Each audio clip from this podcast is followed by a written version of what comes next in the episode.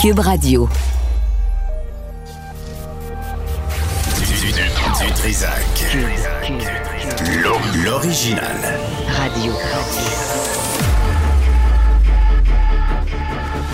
Du Trisac. Votre plaisir coupable. Cube Radio. Bonjour tout le monde, bon vendredi. Quelle date on est aujourd'hui? Le 16 décembre, moi. C'est Noël dans une semaine à peu près, euh, Antoine.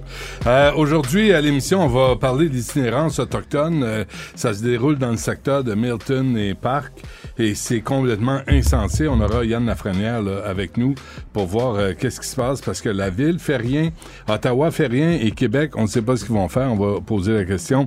Et aussi, on va euh, aborder à midi le sort des Iraniennes, une à jour euh, des manifestations puis des exécutions. Je sais pas si tu as vu ça, euh, des gens pendus à des grues pour euh, pour montrer l'exemple parce que le régime iranien la République islamique de nos amis coin-coin en Iran. Des hosties de malades mentaux. Il n'y a rien à faire. là. Ça, ça, des électrochocs, puis euh, une bonne claque en l'air de la tête. Mais bref, on va analyser ça avec plus de rigueur tantôt à midi. Antoine Joubert est avec nous, chroniqueur pour le guide de l'auto. Antoine, bonjour. Salut! Tu veux revenir euh, sur cet, cet accident tragique, là, la petite Maria qui est décédée cette semaine?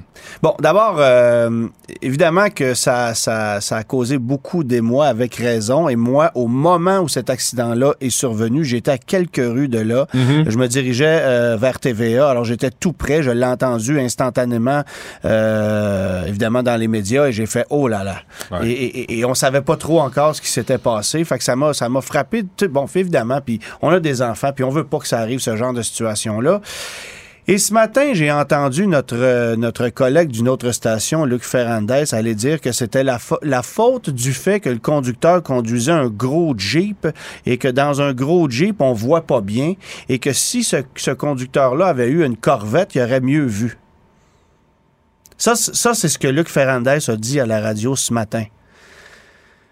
Je- je- je- D'abord, il s'est jamais mis, il s'est jamais mis les fesses dans une Corvette pour dire ça, parce que dans une Corvette, tu vois rien. C'est à terre. Et, et, et, et, et d'où tu vas sortir ça? D'abord, dans un VUS, tu as une meilleure vision périphérique, premièrement. Bon, évidemment, c'était dans un Kenworth, un camion de livraison, là, c'est des choses, là. Mais un Jeep Grand Cherokee, tu as tout simplement, ou n'importe quel VUS de taille intermédiaire comme celui-là, ta vision périphérique est meilleure que dans n'importe quelle voiture sport où tu es couché à terre et ta vision n'est pas bonne.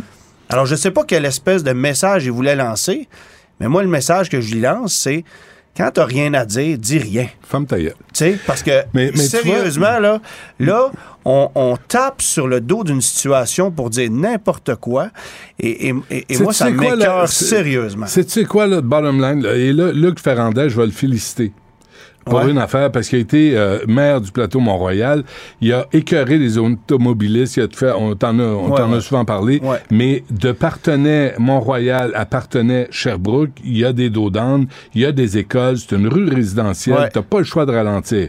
Quand tu arrives dans l'arrondissement de Valérie Plante, Ville-Marie, Ouais. à partir de Sherbrooke, ce Partenay, c'est une piste de course.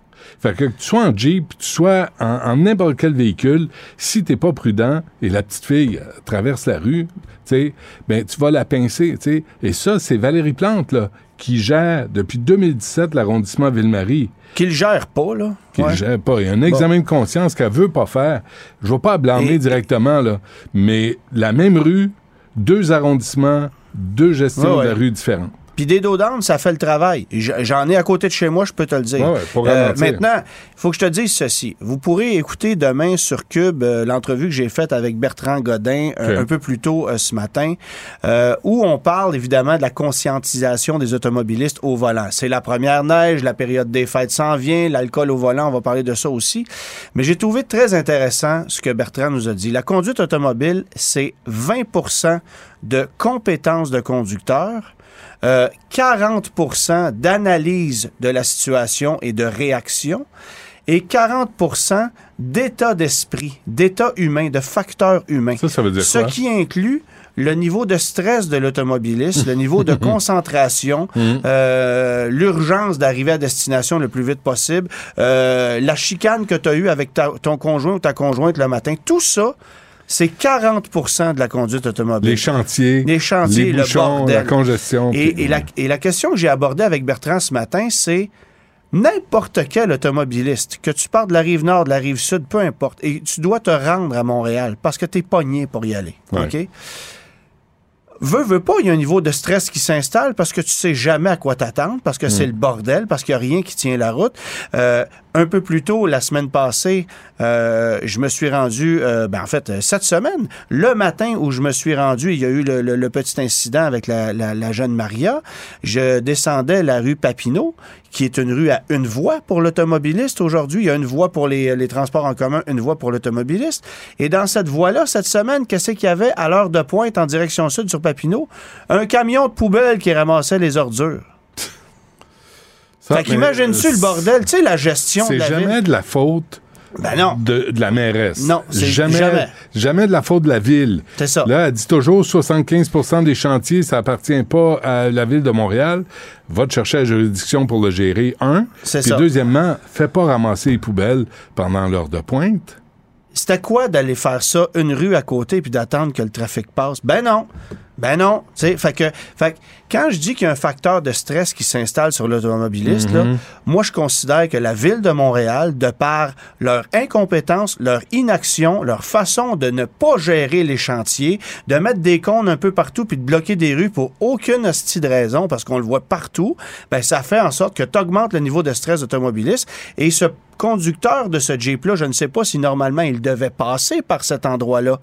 Mais il a peut-être pas eu le choix d'être redirigé par Waze ou par Google Maps dans une petite rue. Soyez honnête, T'sais? Antoine. Ouais. Sincèrement, là, je pense, et je, je connais pas les détails, là, mais je pense que n'importe qui aurait pu être dans ce véhicule-là. Absolument. Et Moi, frapper ben cette oui, petite fille-là. Absolument. C'est pas de la faute de la petite fille, même si elle l'a traversé quand c'était pas le moment, ce qu'on a entendu dans une radio de Québec, là, même, même si c'est le cas, là, tu, on est tellement stressé que dès qu'il y a une rue où tu peux accélérer un peu, on Bon. le fait, puis on, on- on conduit en sans dessin. Oui. Mais on est, il y, a un- il y a des circonstances à ça. Faut prendre nos responsabilités, faut se calmer, faut lever le pied, faut être plus prudent. faut être plus prudent. Faut peut-être, oui, partir un peu plus d'avance, gérer notre temps, comprendre. Il y a tout ce facteur-là. L'automobiliste a bien sûr une responsabilité, une grande responsabilité. C'est une responsabilité de te conduire un véhicule puis Ouais. d'être conscient de ce que tu fais au volant de ton véhicule. Mm-hmm. Mais je pense qu'il y a une part de responsabilité de la ville. Je veux dire, il y a des artères principales en ville, faudrait être capable de le, considérer, de. Papineau, c'est une artère principale. Ouvrez-moi ça, Calvaire, puis interdisez la circulation des non-résidents sur des petites rues secondaires. Là, tu as des, t'as des, t'as des artères principales qui sont tellement bouchées que la solution, c'est d'aller passer dans des rues résidentielles, de rouler à tombeau ouvert pour bypasser le trafic, et ça donne ce qu'on a vu malheureusement cette semaine. Ouais. Euh, il, faut, il faut régler ce problème-là, ça n'a aucun sens. Mais, mais la même rue. Puis la vitesse, oui, c'est un facteur, mais la vitesse a le dos large. Non, mais la vitesse, c'est un facteur parce que t'as moins de temps de réaction. T'as moins de temps de réaction. Quand t'es en ville, là, Mais tu sais, on est hypocrite, Benoît. On est hypocrite. On met des, vi- des limites de vitesse en sachant qu'il y a un buffer dans le but de donner des tickets. On met pas des limites de vitesse pour la sécurité. Hmm. Mais, là. mais, mais moi, moi là-dessus, T'sais. Antoine, là, je réduirais, réduirais les, les, euh, la vitesse, mais j'a- j'augmenterais la fluidité.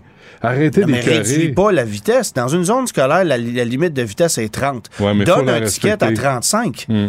Pas à Mais- 50. Mais, mais sincèrement, là, moi, mon gars a failli se faire frapper cet été Ouais. sur la rive sud. Et là, euh, Marianne vient de m'envoyer une nouvelle qui vient de tomber à TVA Nouvelle. Une mère de famille blessée dans un délit de fuite. Une mère de famille passée un cheveu de la mort, un délit de fuite sur la rive sud. Fait que c'est à Montréal, c'est à Laval, Ah ouais. c'est sur la rive sud. Là, on va se calmer Les un peu. automobilistes sont stressés. Ouais. Mais c'est sûr que de, de- de- de mieux gérer les chantiers puis le bordel qu'on voit en ce moment, Ah, écoute. ça permettrait Ouais. peut-être d'amenuiser ça. Fermez-les avant d'en ouvrir des nouveaux. Fermez-les. Tu sais, Puis arrêtez de donner ça à des contracteurs qui en ouvrent 10 puis qui ont du personnel pour travailler sur deux. Oui, tu as absolument là. raison. Ouais. Ouais. Un mot sur Stellantis? Ouais, juste un, petit mot. euh, le salon de l'Auto de Montréal qui s'en vient rapidement. Et euh, Stellantis, donc euh, euh, euh, Chrysler, Jeep, Dodge, Ram, Fiat, toutes ces marques-là ne seront pas au salon de l'Auto de Montréal cette Hi. année. À moins d'un mois de, de- de la préparation du salon, on a décidé de tirer la plug. Ça fait mal au salon de l'Auto, pas à peu près. Puisque le seul constructeur américain qui sera présent, ce sera GM. Ford avait annoncé qu'on abandonnait le salon il y a euh, un peu plus de deux semaines. Là, c'est autour de Stellantis, qui, par contre, même si on tourne l'année au Salon de l'Auto de Montréal, sera présent au Salon de l'Auto de Toronto. Alors celle-là, on la comprend Whoop plus là. difficilement. On la comprend plus difficilement. Ford ne sera d'aucun salon canadien, mais Chrysler sera à Toronto, pas à Montréal. Euh, pourquoi? Ça, on n'a pas de réponse. Et j'ai posé la question hier aux gens de Chrysler qui n'ont pas retourné euh, de courriel pour me, pour, pour, pour, me répondre. as-tu posé la question en français? Ah, j'ai posé la question dans deux langues. Ah Ouais, et je n'ai pas eu de Je vais réponse dans les deux langues. OK. Parfait. Donc, demain, entrevue avec Bertrand Godin. Entrevue à Bertrand Godin, l'émission du Guide de l'Auto. On va parler de sécurité routière. On va parler aussi du fait que Bertrand a conduit une formule électrique pour la première fois de sa vie cette semaine. Il y aura une émission spéciale là-dessus sur TVA Sport en janvier, euh, juste avant le début de la saison de Formule 1, Hmm. euh, qui l'anime sur TVA Sport avec euh, Charles-Antoine Sinotte. Pourquoi il m'appelle pas? Moi, moi j'ai parlé de char électrique avant bien du monde. Puis je, m'en suis acheté un tôt. Puis il y a personne. Non, c'est pas vrai, ils m'ont invité, mais je pouvais pas y aller. J'étais j'étais comme en nom. Ben, réponds à tes questions Oui, toi-même. c'est ça. Antoine Joubert, merci. Salut! Salut. Joignez-vous à la discussion. Appelez ou textez le 187 Cube Radio 1877 827 2346. Il y a eu une marche euh, ce matin, c'était organisé par Mathieu Murphy-Perron, une marche, euh, la marche familiale vers l'école Jean-Baptiste Meillant. Monsieur Murphy-Perron est avec nous. Bonjour. Bonjour. Bonjour. Écoutez, euh, moi, j'ai juste, j'ai- juste le goût d'écouter votre message, Monsieur Murphy-Perron.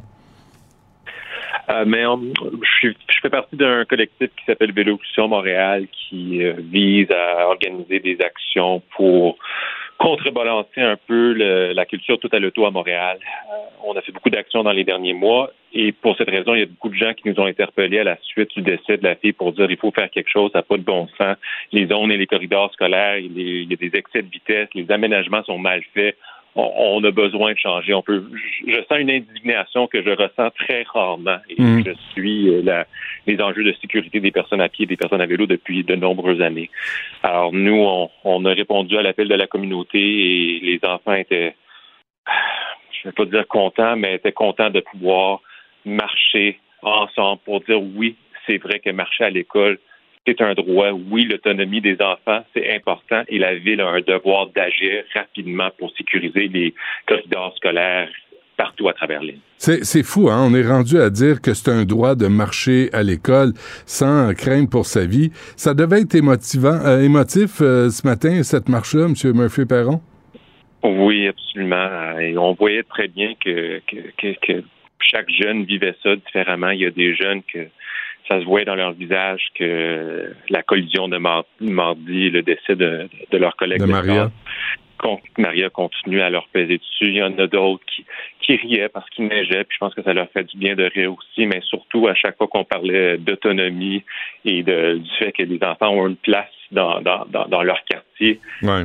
leur visage s'illuminait parce que pour eux, c'est vrai, ils veulent être capables de, de se promener un peu euh, sans, sans que maman, papa soient derrière eux. Mm. temps. C'est rien pour garder les familles à Montréal, ça, hein?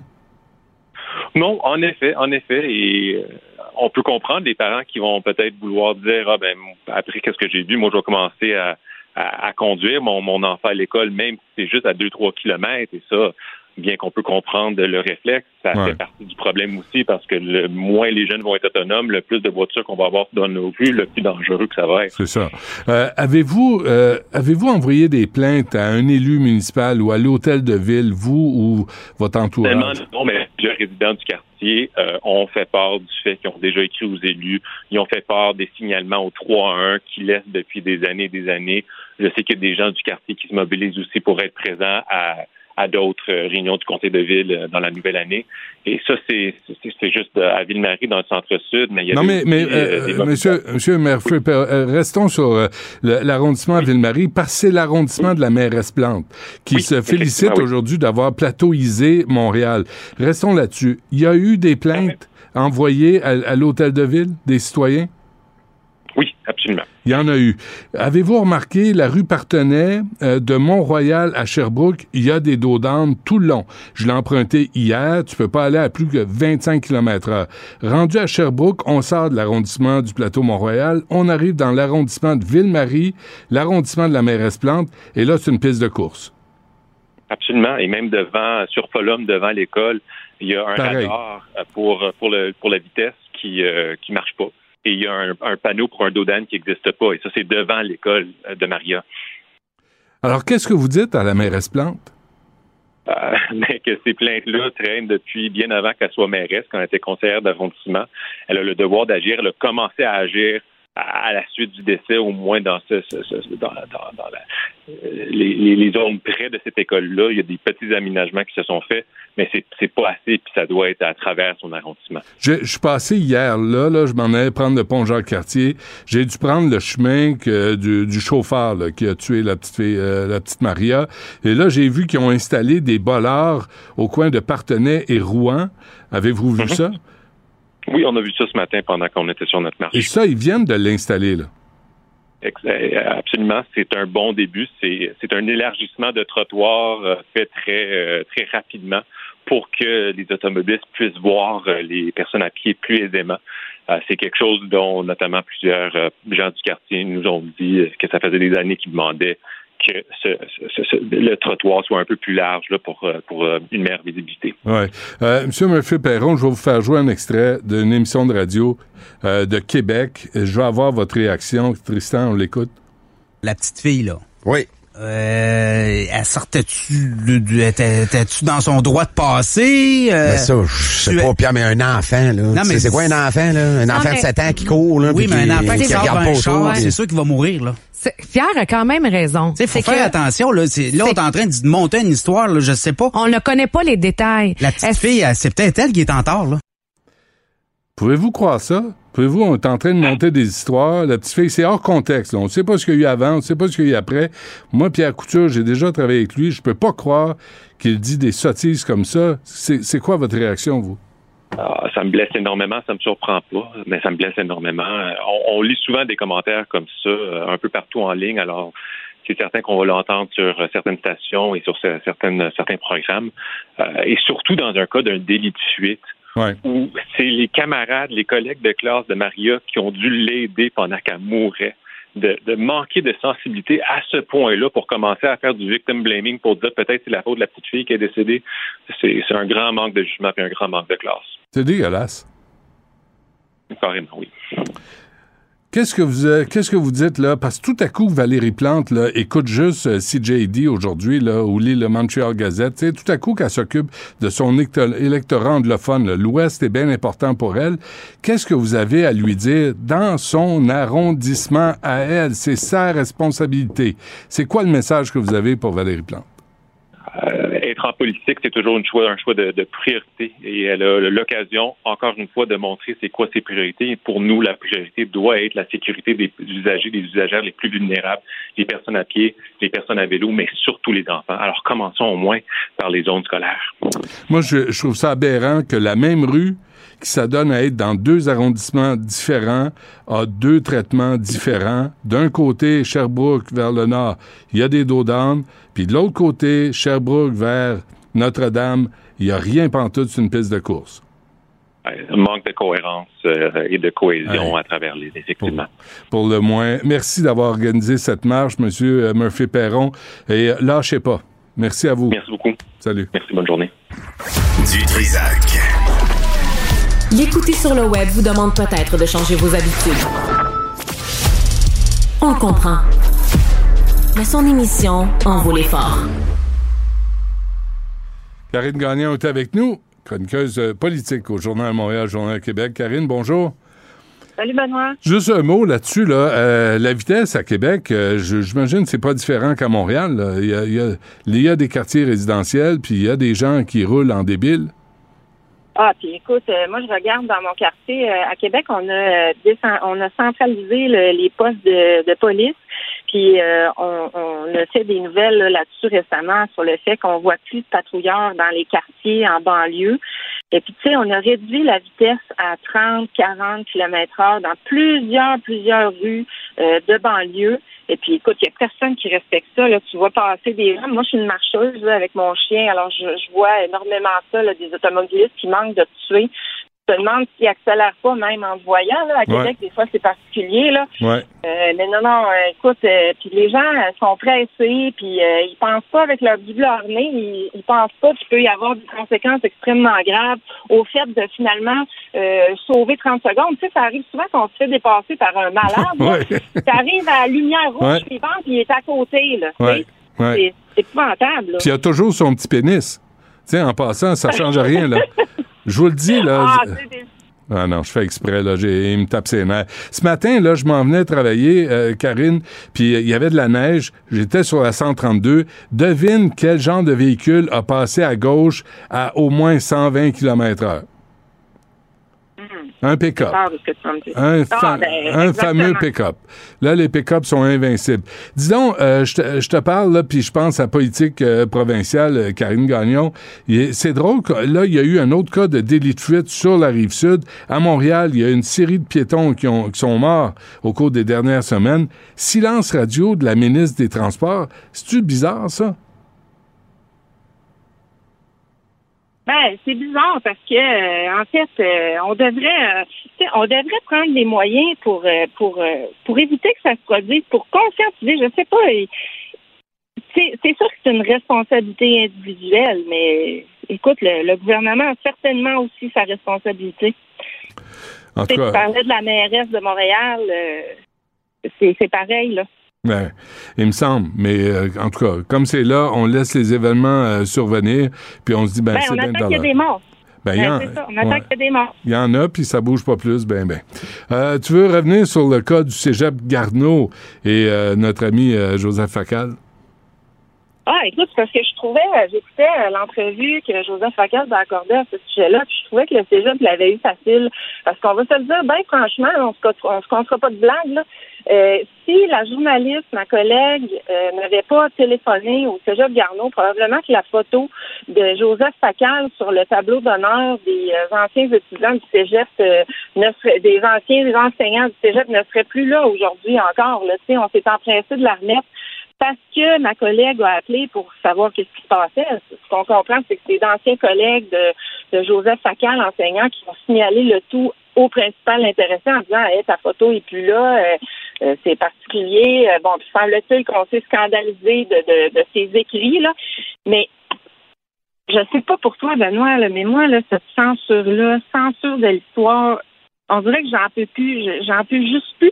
Là, là, tu sais, j'écoutais Lucien Bouchard récemment à, l'émission de Stéphane Bureau, c'était vraiment une super entrevue. Puis il parlait de ça, cette censure-là, puis il dit, je croyais que c'était fini, ça. Tu sais, il dit, lui, il a vécu il y a 84 ans, là, tu sais, la censure religieuse. Puis là, on vit une nouvelle ère de censure. Puis là, ça implique aussi les médias, puis les écoles, alors que ça devrait être les, les, les endroits où on débat.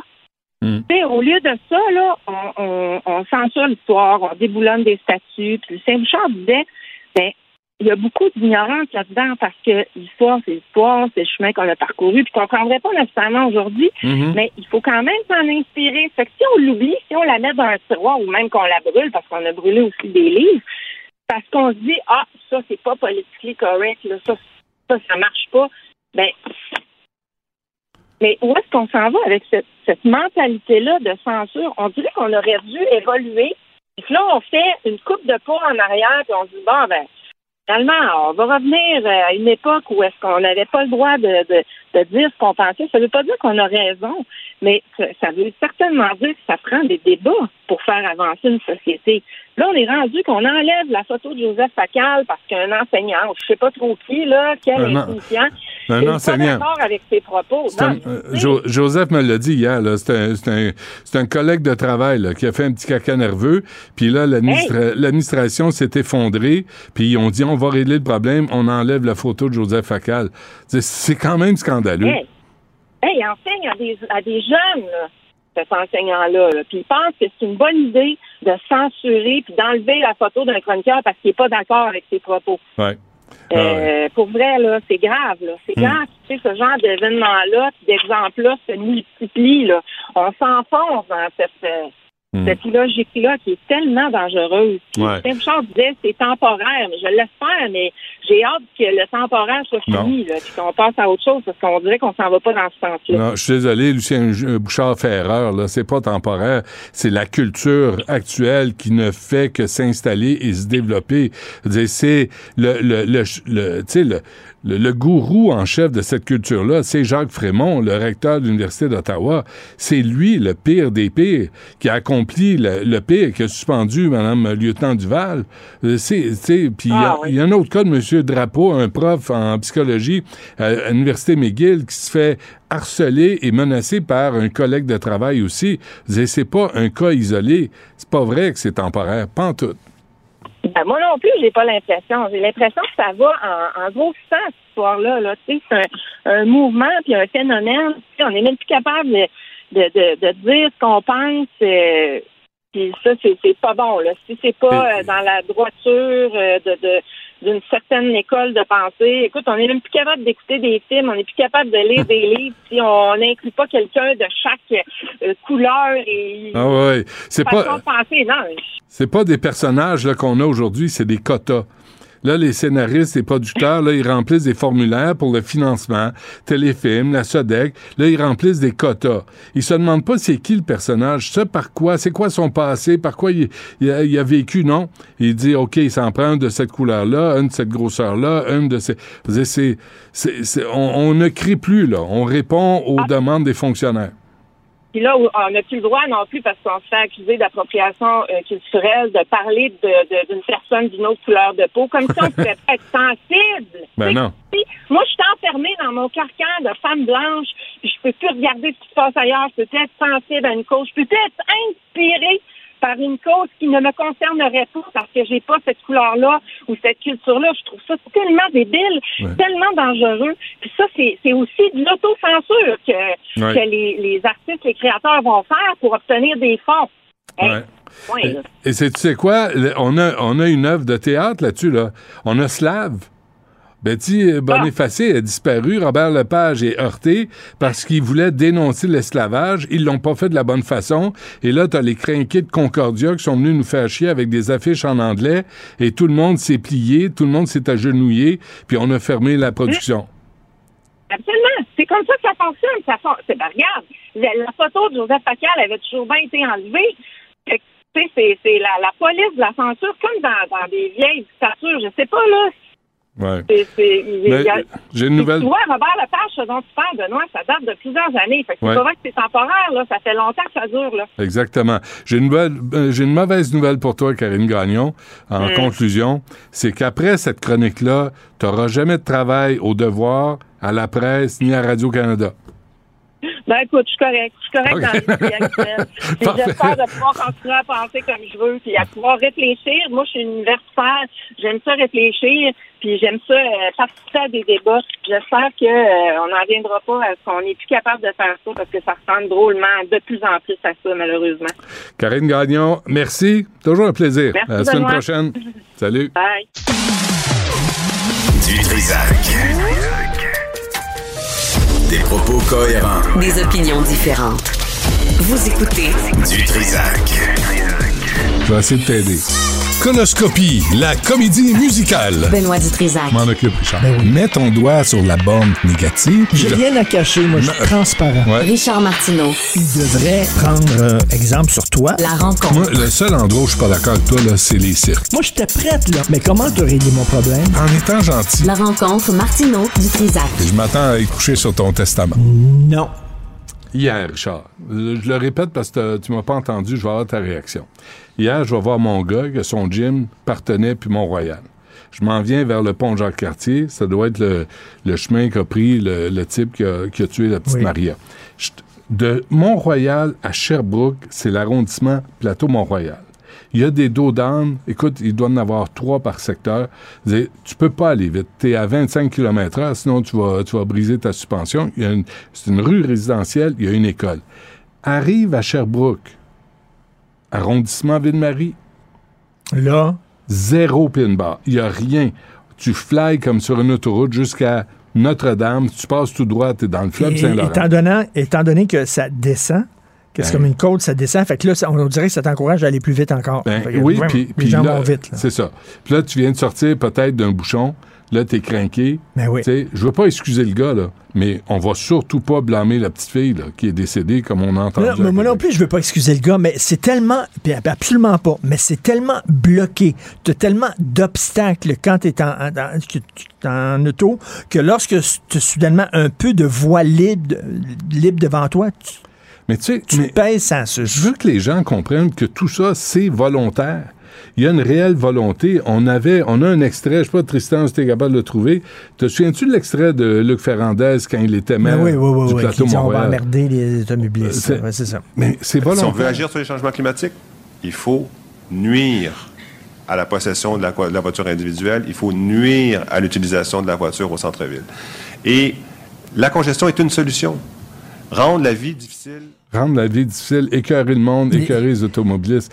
Résultat. Et, et quand on a vu la photo du gars, le chauffeur, tu sais, on avait dans la tête, je m'excuse, mais un petit jeune énervé, là, c'est... Mais non, c'est père de famille, Ouais. Qui a pas ordinaire. Il a pas les nerfs, là. Il que- pas un air, il est allé trop Euh, vite. Puis là, a écoute, ça pourrait être toi. Absolument. ça pourrait être J'ai dit la même chose tantôt. Ça pourrait être tout le monde. Il faut faire attention. Ouais. Lui, il a tué la Oh. vie d'une petite fille Ouais. et sa vie est scrapée à lui aussi. Là, bon. Sauf que lui est encore en vie et elle, elle l'est pas en vie. Euh, mais sauf que tabarnouche, il faut faire attention. Mais à force de frustrer, on va les emmerder, les automobilistes. On va les frustrer, puis tout ça. Mais ben, force- justement, quand tu es frustré, des fois, tu pognes les nerfs. Mais à force de auto. discours, au lieu de l'action, là, tu sais, parce que je te dis, là, c'est la même rue, Richard Partenay, là, c'est la même rue. Deux arrondissements différents, deux traitements différents. Il y en a un qui a des dos d'âne, Plateau Mont-Royal. Il y en a un qui a rien, Ville-Marie, l'arrondissement de la mairesse. Ouais. Je dis Bravo. pas que la mairesse Plante est responsable de la mort de cette petite fille-là. Mais à un moment donné, dans la politique municipale, arrête de jouer à Greta Thunberg de la politique municipale. Occupe-toi donc des rues, la sécurité, des poubelles, des vidanges, la propreté de la rue. Politique municipale, c'est ça ta job. Pas une commissaire au racisme systémique, sacrément. Gilles disait ce matin, Gilles Proux, je parlais à Gilles Proux, il dit ce matin, là, la route était pas, il avait pas mis du sel sur la route, il en avait mis ses pistes. Il dit euh, où je suis, il y a une piste cyclable, Ouais. puis ils ont mis du sel sur la piste cyclable pour que les cyclistes d'hiver puissent, euh, eux autres c'est correct, mais ils s'en Ouais. foutent euh, des automobilistes. Cela dit, idéologue. la rencontre Trudeau-Legault est annulée à cause des conditions météorologiques. oui, c'est vrai. Regarde dehors. Ah oui, neige à, à mort. Quand j'étais jeune, Ah, on allait nu-pied à l'école, on marchait 10 km. mais Pas Justin. Dans, dans la- dans les 20 pieds de lin. Non, mais écoute, ça a l'air que l'avion ne peut pas atterrir, c'est ça? C'est une c'est même pas une tempête, c'est une Hmm. tempinette, une tampounette. Mais tu sais que maintenant, on ferme les écoles, là. il, il neige un peu, là, les écoles, parce que les, les autobus scolaires disent, ben là, on peut pas, Ouais. c'est dangereux. C'est pas, là, pas une direction d'école qui c'est les autobus scolaires. Ah oui, c'est d'autobus. fini. C'est ça. Mais Christy, qu'on est rendu, j'utiliserai pas le mot Non. parce que Eh on oh. va se faire rentrer dedans. Ça dépend du contexte. de se faire Que rentrer tu- non, que tu, que tu utilises le mot. Oui, OK. Momoune, ça veut dire euh, on est. on- te- Il y, a- il y a des hétéros, il y a des hétéros qui sont momones. Ben oui, ça, c'est pas, ça a Et Il y a des gays qui sont pas momones. Ça n'a rien à voir. Non. c'est pas. Sais, on sait ce qu'on veut Euh, dire. On est, douillet, on est douillet, on fait attention. Sais, on dit pas que tu peux pas dire qu'un gay est macho parce que là c'est la virilité d'un homme hétérosexuel. C'est des images, c'est des images que souvent Ah, on emprunte euh, amicalement sans vraiment vouloir faire mal Et à là, il y a, personne. il y a quelqu'un qui m'a montré là, mon comptable. J'allais voir mon comptable Oh hier. Et il il m'a montré, il va très bien. Il m'a montré, euh, lui, dans l'arrondissement de, où il demeure Rosemont, l'arrondissement de euh, Stephen Guilbeault. Ouais. Puis là, il a reçu le petit journal là, du député du coin, là, Steven. Puis là, c'est tout, tout deux, trois pages sur les LGBTQ2+, gna, gna, gna. Puis là, la en bas du journal, il explique que ça veut dire chaque, euh, chaque lettre. Ce qui... Et là, je parlais de ça avec mon comptable en disant, OK, à partir d'aujourd'hui, j'ai une nouvelle idée. On ne s'intéresse plus à votre orientation sexuelle. Ça n'existe plus. On arrête les étiquettes. Parce que c'est drôle, ces gens-là disent on veut pas d'étiquettes, mais sauf qu'ils en mettent en crime. là, connaissez des la étiquettes, là. nôtre. Fait que là, ouais, c'est ça.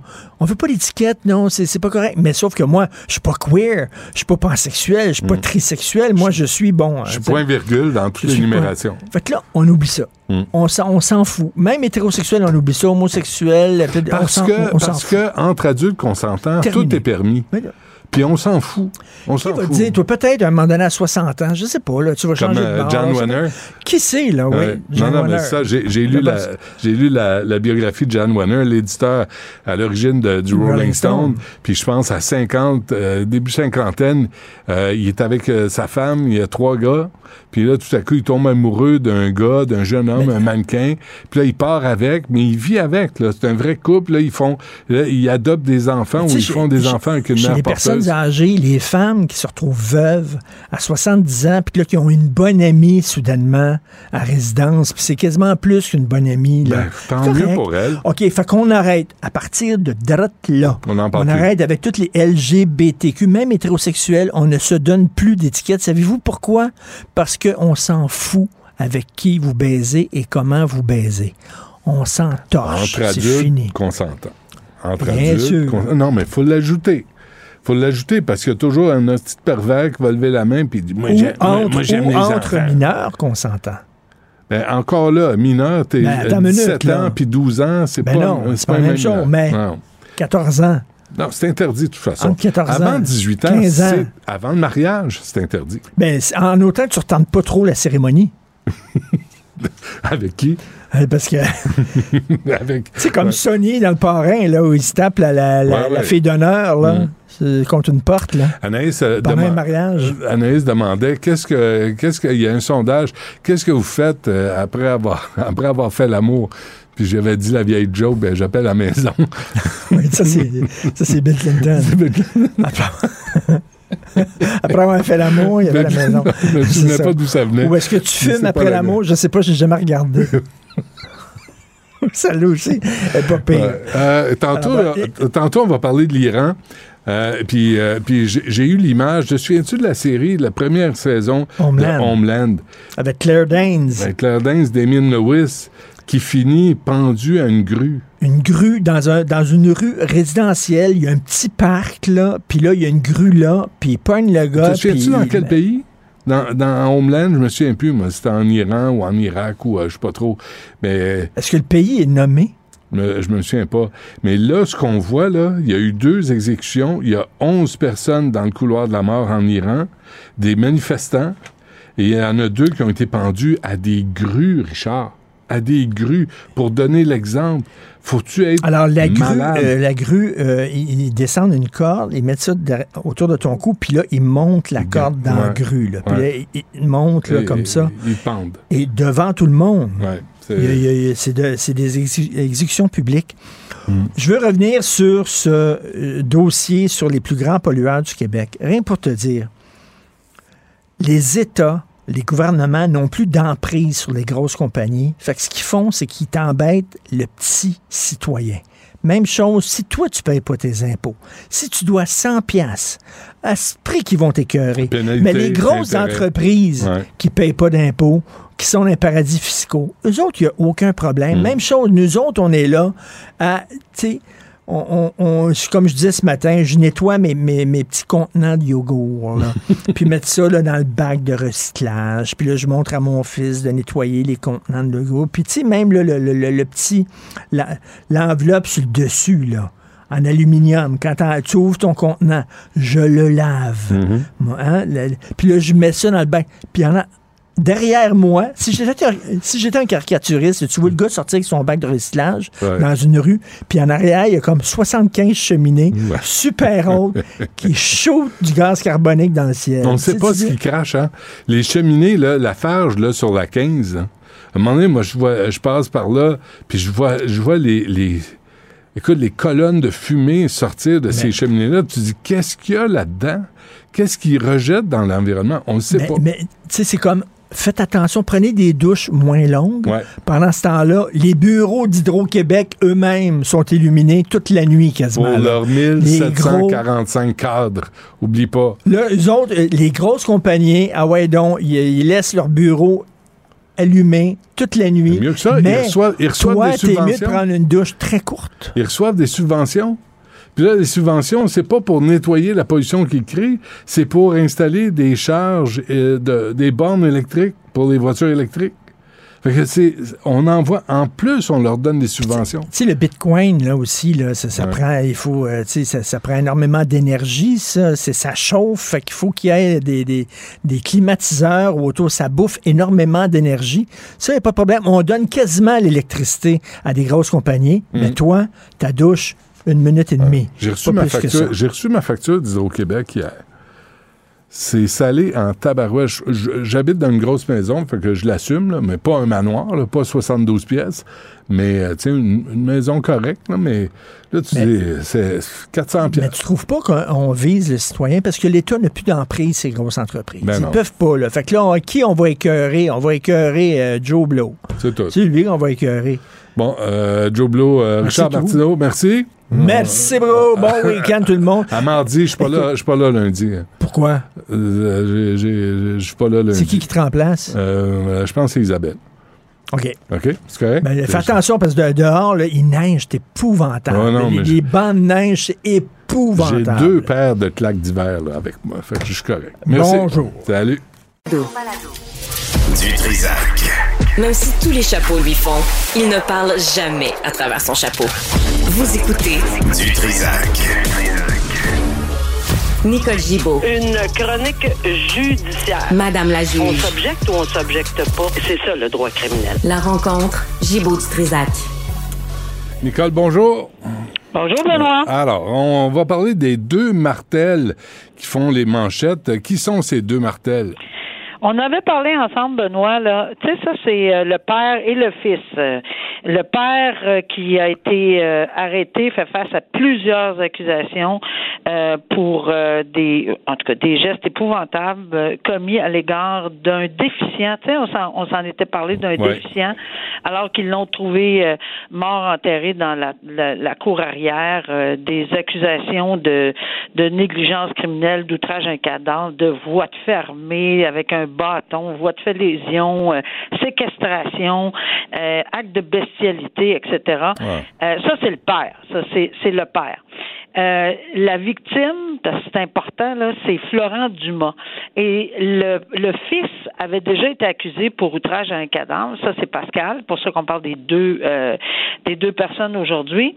Mais les deux Martel, ben, il a été accusé finalement de négligence criminelle causant la mort euh, de ce monsieur Florent Dumas. Là, ce qui, euh, qui interpelle énormément euh, le en fait, le frère de, de la personne, la victime, Florent Dumas, c'est qu'il n'est pas au courant. Il est complètement à l'envers. Il a perdu son frère. Il sait pas où ça s'en va. Il y a des accusations d'ajouter, pas d'accusations pour un. Après ça, on, on accuse le fils d'une autre accusation.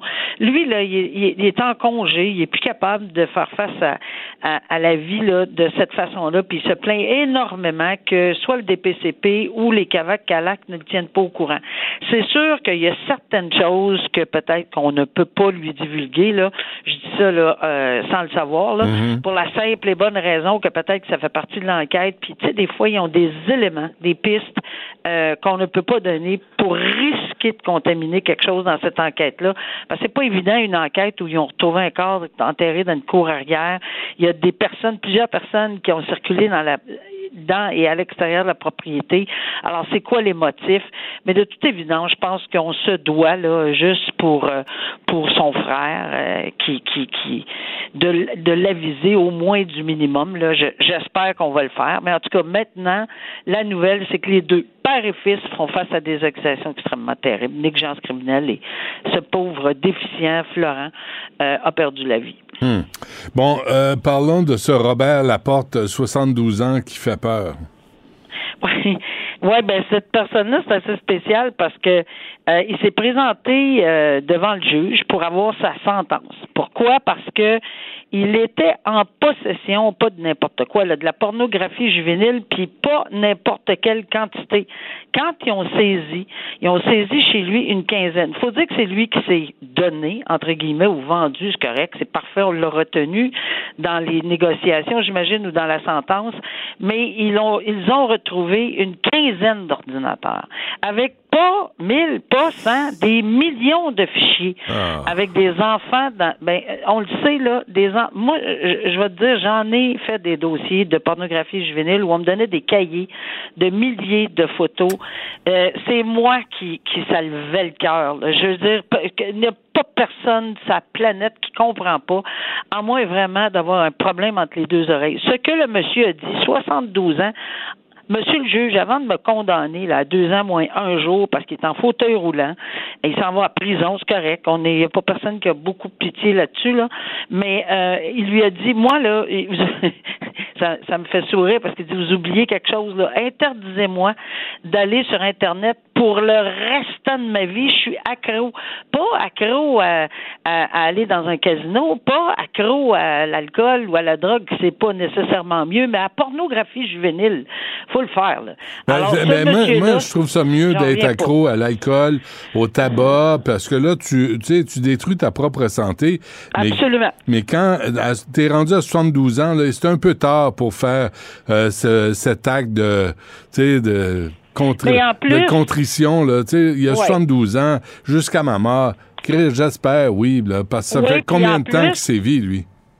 Bien, en plus, tu as tellement raison de le soulever, c'est que l'alcool, oui, c'est vrai, malheureusement, si tu conduis, on comprend que tu peux avoir, mais Ouais. si tu es chez vous et tu te détruis le foie, ben écoute, c'est ta destruction à toi. Mais lui, là, en regardant de la pornographie puis en consommant de la pornographie juvénile des enfants, là, ben c'est des victimes, les enfants, au bout de la ligne. C'est ça que le juge a dit. Écoutez, là, je dire, peu importe, là, euh, OK, vous êtes accro, c'est c'est ridicule, là, ça n'a même pas de bon sens, sauf que c'est des victimes, là. Les millions de pornographie juvénile, là, de fichiers qu'il y avait, là, ben, c'est des enfants, ça. Ben oui. Ça veut dire que c'est des vrais, là, c'est pas des comiques, là, c'est pas Non, des bonhommes à télévision, là. Non, non, c'est des vraies voilà. agressions, des vrais viols. Il y a Des des- vrais viols. Ah. Alors, je trouvais ça important de le souligner, mais oui, évidemment, le juge y a interdit à vie, là, euh, mais à vie, euh, de faire quoi que ce soit sur Internet euh, relativement à des recherches. Ah, quoi que ce soit, euh, en tout cas, ça- cas, c'était juste ça, de moi. Là. ça. OK. euh, donc, euh, il y a un type de la chute qui a plaidé coupable après avoir dit à une journaliste d'aller se suicider. Ouais, mais c'est un contexte un petit peu particulier, pas parce que c'est pas sérieux, mais il a plaidé coupable. La raison pour laquelle je trouvais ça intéressant, c'est parce que des menaces de mort, ils peuvent se faire ou se voir de toutes les sortes. Puis il y en a souvent qui disent, ah, c'est pas grave, c'est pas important. Premièrement, il est accusé. Voici la menace qu'il a faite, euh, probablement suite à un article qui était pas content. Là. Alors, il a, il, a, il a dit à cette personne-là, sérieux, si j'étais vous, j'irais m'asseoir sur un chemin de fer et j'attendrais le train. Entre toi et moi, là, c'est pas la plus grave menace, là, je m'en vais tirer ou c'est c'est pas que mais il a plaidé coupable. Alors ceci dit, le juge a retenu la culpabilité suite à son mais entre entre toi et moi, il y en a qui sont. Moi, j'en ai déjà eu des, des plaidoyers de culpabilité, euh, Benoît, où quelqu'un a dit Toi, un jour, tu vas mourir. Mhm. Euh, oui, euh, c'est comme Tout le monde. absolument vrai. Ouais, ça. Alors, mais, mais dans un contexte où tu mets le doigt dans le front de quelqu'un, ou presque, en le pointant, c'est peut-être là où il y a des menaces de mort. Euh, pas des menaces de mort, mais des, des, des- ah oui, c'était une menace de mort. Ici, c'est d'avoir d'avoir incité la personne suicider. Écoute, de toute façon, le juge a donné une sentence suspendue. Qu'est-ce que ça veut dire une sentence suspendue? C'est pas qu'il n'y a rien, là. C'est effectivement une sentence accompagnée d'une probation, plusieurs heures de travaux communautaires pour 18 mois. Et il y aura, si jamais il, sort de cette probation ou il fait une infraction, garder la paix et bonne conduite, c'est le titre général de l'approbation, ben le juge pourra à ce moment-là lui donner un, il va être accusé de bris de probation probation, premièrement, une autre infraction, puis il pourra avoir une autre sentence.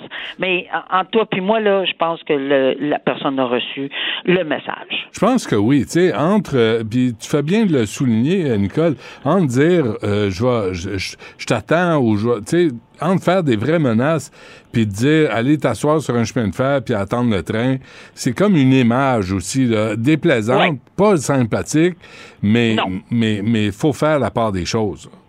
Oui, puis il y a pas, tu sais, il y a d'autres euh, accusations où j'ai vu effectivement que des gens qui euh, qui ont incité les gens à commettre un suicide, c'était loin d'être comme ça là.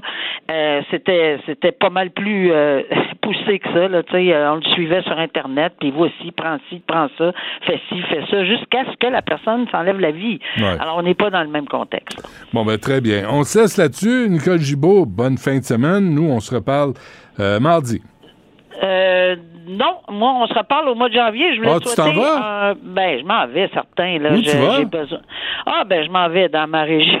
je m'en vais dans ma région, mais on se reparle au mois de janvier. Ah mais bon? il est possible qu'on se reparle un peu la semaine prochaine s'il y a lieu, là, euh, s'il y avait des dossiers euh, Urgents. sur-. Pas de Parfait. problème. Alors, Bon, ben, joyeuse fête. Ben, pareillement, porte-toi bien, puis on se retrouve en janvier. Merci. Bye Bye. bye.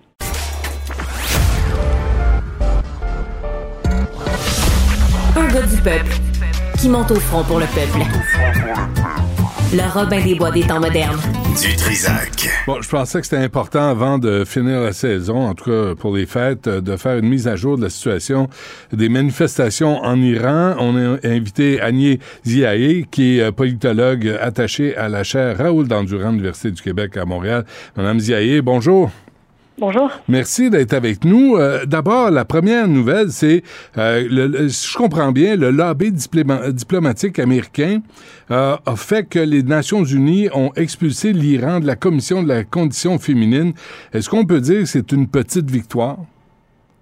Oui, absolument, euh, parce que évidemment, c'est un geste très fort, le fait euh, d'exclure de cette manière-là, euh, en sachant que le gouvernement iranien souhaite être présent dans toutes les instances et euh, à travailler pendant des années à être euh, sur dans ce type, euh, si vous voulez, d'institution. Évidemment, c'est un geste fort et c'est une condamnation, je pense, très ferme de la communauté internationale. Ce sera évidemment pas suffisant, mais disons que c'est un bon début. Et euh, en tout cas, euh, la- les Iraniens, euh, le- la population iranienne et la communauté iranienne à l'extérieur euh, du pays euh, a montré euh, des signes d'euphorie et de contentement euh, par rapport à cette décision qui a été prise. Mais l'ino- l'ironie là-dedans, Mme Ziaé, c'est que les Iraniens y aient été présents euh, avec la façon que, avec laquelle ils traitent les, les femmes dans leur pays. Euh, Il n'y avait, pas- il y avait pas leur place à cette commission de la condition féminine.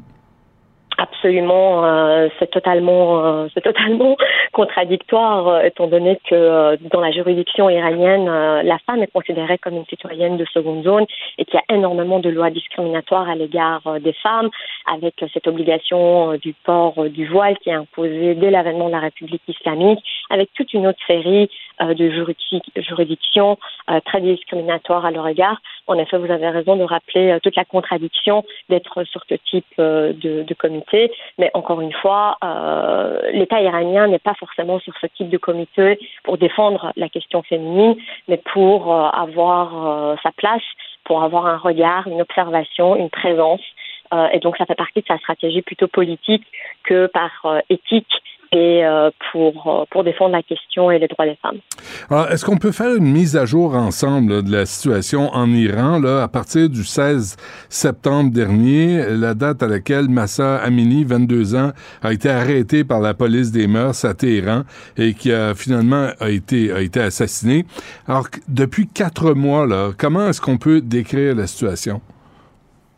Ce qui est très étonnant, c'est de voir euh, une population qui tient, euh, qui tient bon euh, malgré la répression étatique. Les mouvements de mobilisation continuent, se multiplient. Différents acteurs rejoignent le mouvement. Au départ, on avait vu l'engagement de beaucoup d'artistes et le milieu sportif. Ensuite, euh, là dernièrement, on a vu aussi le milieu euh, médical, des médecins, des infirmiers, euh, les enseignants et la classe ouvrière au niveau des manufactures, au niveau des usines, pétrochimie, l'usine de sucre. Tous ces acteurs, si vous voulez, ont rejoint le mouvement. Les étudiants, évidemment, sont toujours au cœur de ce type de mobilisation. Vous avez une jeunesse qui est au cœur de cette mobilisation et la société s'organise. Malheureusement, la répression aussi euh, s'est organisée et s'est renforcée. Et euh, là, dernièrement, au mois de décembre, les dernières nouvelles, c'est les exécutions qui ont commencé. L'État iranien avait déjà annoncé la couleur et avait souligné qu'il euh, allait arrêter évidemment les, les manifestants et que euh, là, euh, malheureusement, il y a toute une série qui sont condamnés euh, à la peine de mort. Vous savez, la peine de mort est, toujours est toujours est toujours d'actualité en Iran. Et vous avez des jeunes gens qui sont en train, en, ce moment, à l'heure où je vous parle, sont condamnés à mort et attendent dans le couloir de la mort. J'ai vu, Mme Zahari, que les gens sont pendus à des grues euh, j'avais vu ça dans la série Homeland et j'avais j'avais frissonné dans le dernier épisode. Je me dis c'est impossible, on peut pas agir euh, de façon aussi aussi monstrueuse. Mais c'est le cas présentement en Iran. On pend des gens à des grues en public. Oui, oui, la pendaison publique, euh, malheureusement, on a l'impression qu'on est dans une autre époque et qu'on est à l'époque, vous savez, au Moyen Âge, c'était c'était une pratique assez courante, euh, mais c'est vrai qu'on a la société, notre monde a évolué depuis, sauf qu'on voit que malheureusement en Iran, il y a une régression euh, par rapport euh, à, à, toutes ces questions. Évidemment, aucun les droits humains ne sont pas du tout respectés. Et la pendaison publique, c'est encore une pratique qui se fait. D'ailleurs, parmi les personnes qu'on a exécutées dernièrement, on a pendu en fait des jeunes gens qui ont participé aux manifestations et ce de manière pacifique, il faut le souligner. Euh, est-ce qu'on est rendu à autour de 450 personnes euh, décédées? Est-ce qu'on a des chiffres officiels?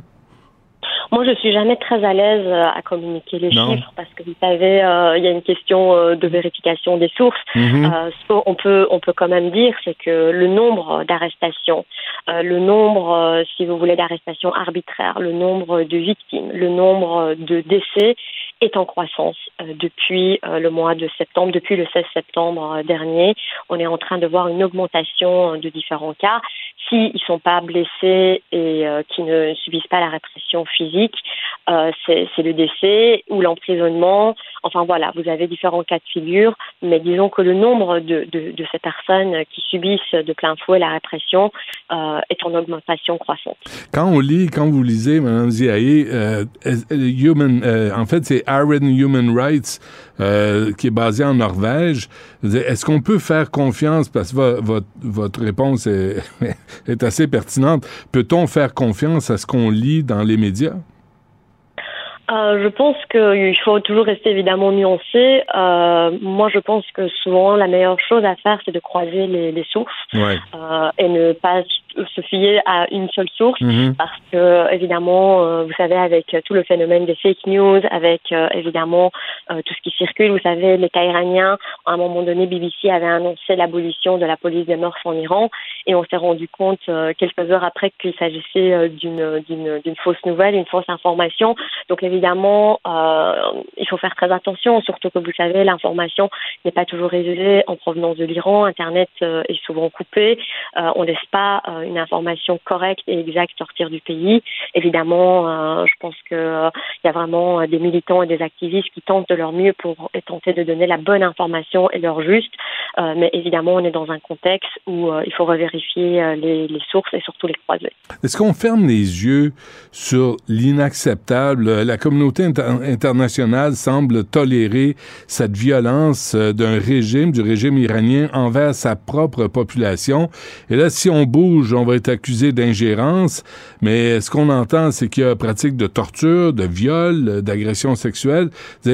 Comment peut-on rester, euh, je dirais pas insensible, mais, euh, mais euh, immobile, immobile devant, devant cette situation? Je pense que euh, au niveau de la communauté internationale, euh, évidemment, c'est pas un bloc homogène. Hein. Vous avez certains pays qui ont condamné de manière ferme, euh, d'autres ont pris des actions beaucoup euh, plus euh, concrètes. Par exemple, le Canada a commencé à ouvrir une enquête sur des personnes qui travaillent à partir d'ici pour le gouvernement iranien, des personnes qui sont d'une manière ou d'une autre euh, liées au système euh, iranien, qui viennent étudier ou qui viennent travailler ici, mais évidemment euh, dont euh, les, les liens sont très très forts avec le gouvernement iranien. Donc il y a ce type d'action qui a été prise, le Parlement européen, des pays comme l'Allemagne et, et d'autres pays européens, et, et même ici le Canada, ils ont condamné de manière ferme ces, ces, ces- les actions de l'État iranien.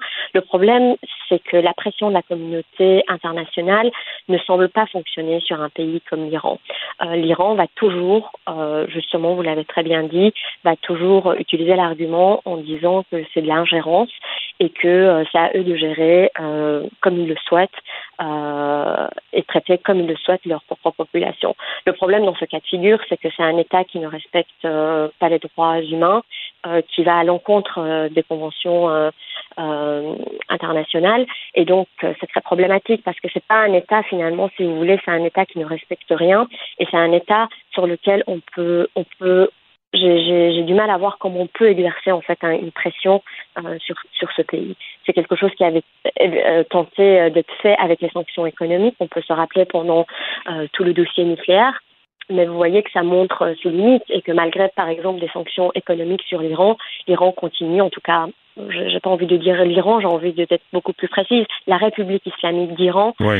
euh, ne, ne- finalement ne subit pas de pression et continue à agir comme il a toujours fait, c'est-à-dire euh, la seule réponse est une répression, une répression très forte et très Hmm. brutale par rapport à sa propre population. En sachant tout ça, Anziaé, est-ce que c'est pas futile toutes les manifestations dans toutes les grandes métropoles euh, qui est contre le régime euh, islamique en Iran? Est-ce que les les euh, mollahs et l'ayatollah doivent, doivent rire dans leur barbe, comme on dit?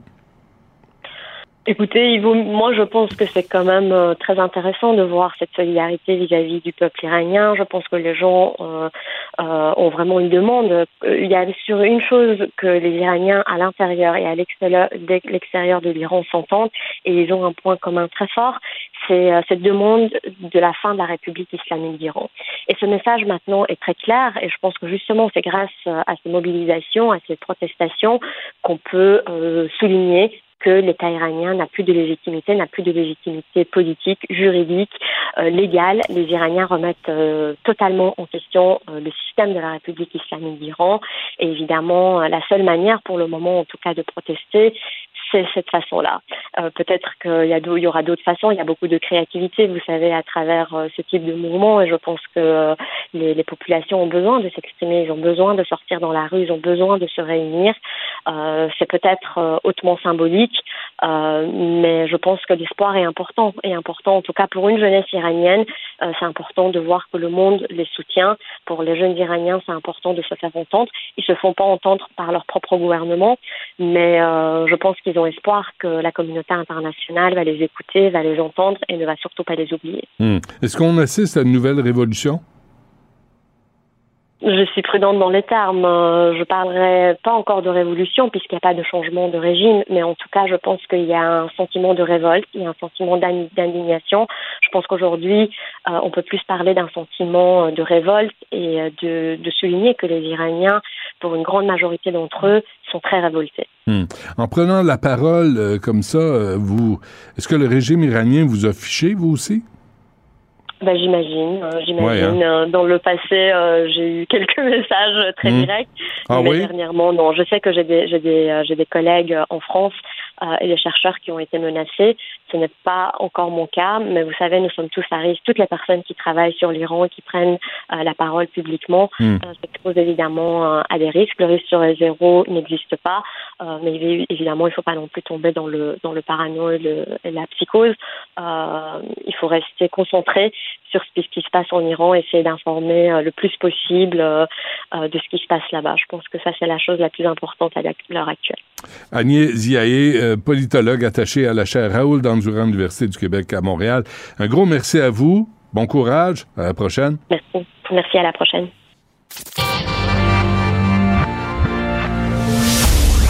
Du Trisac. Il n'a peur de rien, sauf peut-être des qu'on orange. Raymond Filion est avec nous. Il est correspondant parlementaire à Ottawa. Raymond, bonjour. Bonjour, Benoît. Bonjour, merci d'être avec nous. Euh, finalement, tu avais préparé ta journée euh, pour, euh, pour couvrir la rencontre entre Justin Trudeau et François Legault. Et ça, c'est tombé à la neige. Pas tombé à l'eau, là, mais... excuse-moi. C'est vraiment cheap, mais bref. Je fais de mon mieux. Mais bref, ça n'aura pas lieu. Ça n'aura pas lieu aujourd'hui, en tout cas. On nous dit que c'est reporté à plus tard. Dans l'entourage de M. Trudeau, on nous dit qu'ils ont espoir, ils souhaitent faire cette rencontre, avoir cette rencontre avec M. Legault avant Noël, donc ce serait la semaine prochaine. Mais ce qui est particulier, un peu surprenant, moi, quand j'ai appris ça ce matin, on m'a dit c'est en raison de la bordée de neige, mais on a vu ça venir, ça n'a pas été annoncé ce matin, c'est pas tombé tout d'un coup. Moi, personnellement, j'ai commencé à en entendre parler, là, qu'il y aurait un événement météorologique, probablement une tempête. Euh, j'ai commencé à en, en entendre parler lundi. Euh, mais ce qu'on nous dit dans l'entourage de M. Trudeau, je leur ai posé la question ce matin, savoir mais pourquoi il n'est pas parti hier soir, pourquoi il n'a pas fait le, voyage plus tôt avant la tombée de la neige. Euh, ce qu'on me dit, c'est que habituellement, l'avion est capable de décoller, d'atterrir même quand il neige, mais que ce matin, euh, l'entourage de M. Trudeau s'est fait dire par les gens qui s'occupent de la logistique qu'il neigeait trop, tant à Ottawa qu'à Montréal. C'était pas possible de décoller ni d'atterrir. Alors, on a pris la décision de reporter ça euh, à plus tard. On espère, comme je l'ai mentionné, que ça aura lieu la semaine prochaine. François Legault, lui, est déçu. Son entourage lui dit qu'il était même prêt à se rendre en raquette à l'hôtel où, de- où- où devait avoir lieu la rencontre euh, ce matin, parce qu'on sait que M. Legault souhaite discuter avec M. Trudeau de certains enjeux depuis longtemps. hein. Transfert en santé, bien entendu, immigration, protection du français, mais euh, tout ça de- devra attendre possiblement la semaine prochaine, sinon au début de 2023. Ouais, euh, Raymond, euh, quand on parle de transfert en santé, là, on parle de passer de 22 à 35% de financement, c'est ça? Oui, c'est ce que demandent les provinces, mais ce qui est particulier, c'est que du côté fédéral, on dit que le gouvernement fédéral fait déjà 35% de la facture. Hein? Alors, il y a une guerre de chiffres, là. Ah, Du côté provincial, on a un calcul, une façon de calculer les choses, puis du côté fédéral, on en a une autre. on dit que les transferts ont beaucoup augmenté ces dernières années Hmm. et aussi euh, depuis le début des, euh, des transferts en santé, on fait tout un historique. Bref, il y a une guerre de chiffres entre les deux paliers de gouvernement. On ne sait pas trop comment tout ça va finir. Alors, quand on dit on peut faire dire n'importe quoi aux chiffres, euh, on en a là un bel exemple. Oui, ben c'est ça. Mais, mais vous savez, là, moi j'ai des échos de, de- de gens tant à Québec euh, qu'à Ottawa. J'ai comme l'impression que ça va se régler assez rapidement. Euh, est-ce, que puis pas avec les provinces. Ouais. Je peux me tromper, là. Euh, il y a un front commun des provinces. Il y en avait un aussi en 2016. Finalement, le front commun a éclaté. Puis le gouvernement fédéral a négocié des ententes à la pièce avec chacune des provinces. J'ai personnellement l'impression que c'est ce qui va se dessiner et que le Québec, cette fois-ci, pourrait être la première province qui va négocier une entente. J'ai entendu M. Trudeau, son ministre de la Santé aussi, Jean-Yves Duclos, ces dernières semaines, encenser la façon dont le Québec fait rapport sur ce qui se passe. C'est ce qu'ils veulent voir les provinces. Quand on parle de conditions pour l'argent fédéral, Ouais. le gouvernement euh, fédéral veut que les provinces soient redevables de l'argent, indique clairement, là, donne des, des- des indications claires à savoir comment l'argent permet d'optimiser les performances et on dit qu'au Québec, ça se fait déjà. Alors, OK. Deux, il ne pas se surprendre que qu'Ottawa s'entende avec Québec rapidement. Hmm. Deux précisions, euh, Raymond Fillon, euh, tu parlais d'immigration. J'imagine que François Legault veut parler du chemin Roxham. Absolument, parce que c'est un gros problème pour le gouvernement du Québec. C'est un gros fardeau. Les, les- les demandeurs d'asile arrivent au Québec et le Québec se, se retrouve finalement avec plein les bras de gens qui doivent doivent être hébergés, qui doivent être euh, les enfants doivent être envoyés à l'école. Mhm. Ça accentue la demande pour ce qui est des, des soins de santé, les médecins, etc. Alors, M. Legault l'a dit un peu plus tôt cette semaine, il voudrait que les gens qui entrent par le chemin Roxham soient à tout le moins euh, éparpillés un peu partout au Canada, qu'ils ne restent pas seulement au Québec. On en envoie plus en Ontario et dans les autres provinces aussi. Oui. Et quand tu parles du déclin du français, Marc Garneau, lui, dit, parlerait plus du déclin de l'anglais. On n'est pas sûr, c'est sur, euh, sur quel pied danser à Ottawa. Ouais, ben, Ce qui arrive, c'est que quand vous êtes premier ministre du Québec, c'est de François Legault, vous êtes un nationaliste, votre travail envers l'électorat, c'est de défendre la langue française. Mais quand vous êtes à Ottawa, c'est un petit peu plus compliqué parce que là, il y a deux langues officielles. Vous avez des anglophones au Québec, vous avez des francophones ailleurs au pays. Alors, vous voulez défendre le français, mais vous devez aussi protéger les anglophones. Alors, c'est un peu ça qui mène à la situation qu'on a vue encore une fois, parce que c'est pas nouveau, c'est pas la première fois qu'on entend ça avec Marc Garneau, euh, Anthony Housefather, qui est Ouais. un député euh, libéral de la région de Montréal, qui dit Mais attendez un peu, là. Il faut aussi protéger la minorité anglophone du Québec. Comme si Alors, elle c'est l'était pas. peu difficile à gérer quand vous êtes au fédéral. Hmm. Puis avant qu'on se quitte, Raymond, un mot sur euh, la défaite de Pierre Poilièvre euh, dans Mississauga Lakeshore. C'est quand même. Est-ce que c'est étonnant?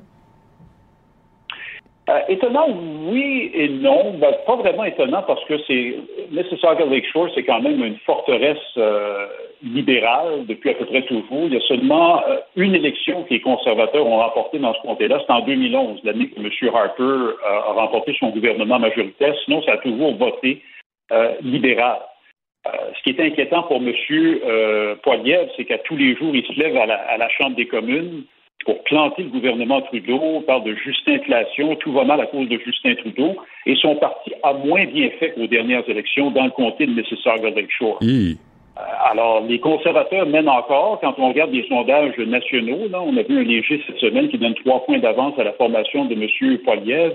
Mais Mississauga Lakeshore, c'est en plein le genre de comté dans la grande région de Toronto que les conservateurs vont devoir remporter s'ils veulent euh, accéder au pouvoir aux prochaines élections. Ben, est-ce que la, C'est c'est une mauvaise augure ce qu'on a vu cette semaine. est-ce que la démographie a changé dans ce, dans ce comté, dans cette circonscription? Fort probablement. Moi, je suis pas très familier avec Ouais. ce comté-là en particulier, mais on sait qu'il y a beaucoup d'immigrants au Canada, de plus en plus, euh, et, et les, les- les immigrants ont tendance à voter un peu plus à gauche, donc NPD, mais surtout libéral. Alors peut-être qu'effectivement, ça, ça a joué. Et, et le gros des immigrants s'installe encore dans la grande région de Toronto, Hmm. où est situé Mi- Mississauga Lakeshore. Peut-être que Pierre Poilievre aurait avantage à changer sa peignure et, et se peigner vers la gauche au lieu de vers la droite, puis peut-être s'enverrait un message de relations publiques. Je ne sais pas. Je fais de mon mieux. Bon, Ça irait bien. Je sais pas si ça lui ferait bien, par exemple.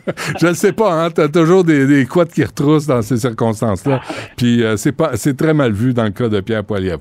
Bon, écoute, euh, mais un gros merci d'avoir pris la relève, euh, Raymond Filion. Puis, euh, mais, mais ça, là, la rencontre le gros Trudeau, c'est pas pour cette fin de semaine. C'est vraiment euh, pour la semaine prochaine. Puis quand tu entends les explications que tu nous as données à partir d'Ottawa, tu dis, il faudrait pas que les zombies attaquent Ottawa, hein, parce qu'on serait mal pris, on saurait pas comment se défendre. Les zombies attaquent Ottawa? Ben non, mais là, t'as une tempête de neige, puis là, ils sont complètement Ah, désamorcés. euh, tu sais, ils savent plus comment s'y prendre. Imagine si on avait une vraie attaque, là. Dire, ils pourraient pas euh, sortir Trudeau d'Ottawa. Ben, c'est ça qui est particulier. Le Canada est un pays hivernal, un pays de neige, puis voilà qu'on a une tempête. Est-ce que c'est vraiment une tempête? Je ne sais pas, parce que, vous Hmm. savez, à, à chaque fois qu'il tombe un peu de neige au Canada, en deux- dans les années 2000, on dit que c'est une tempête.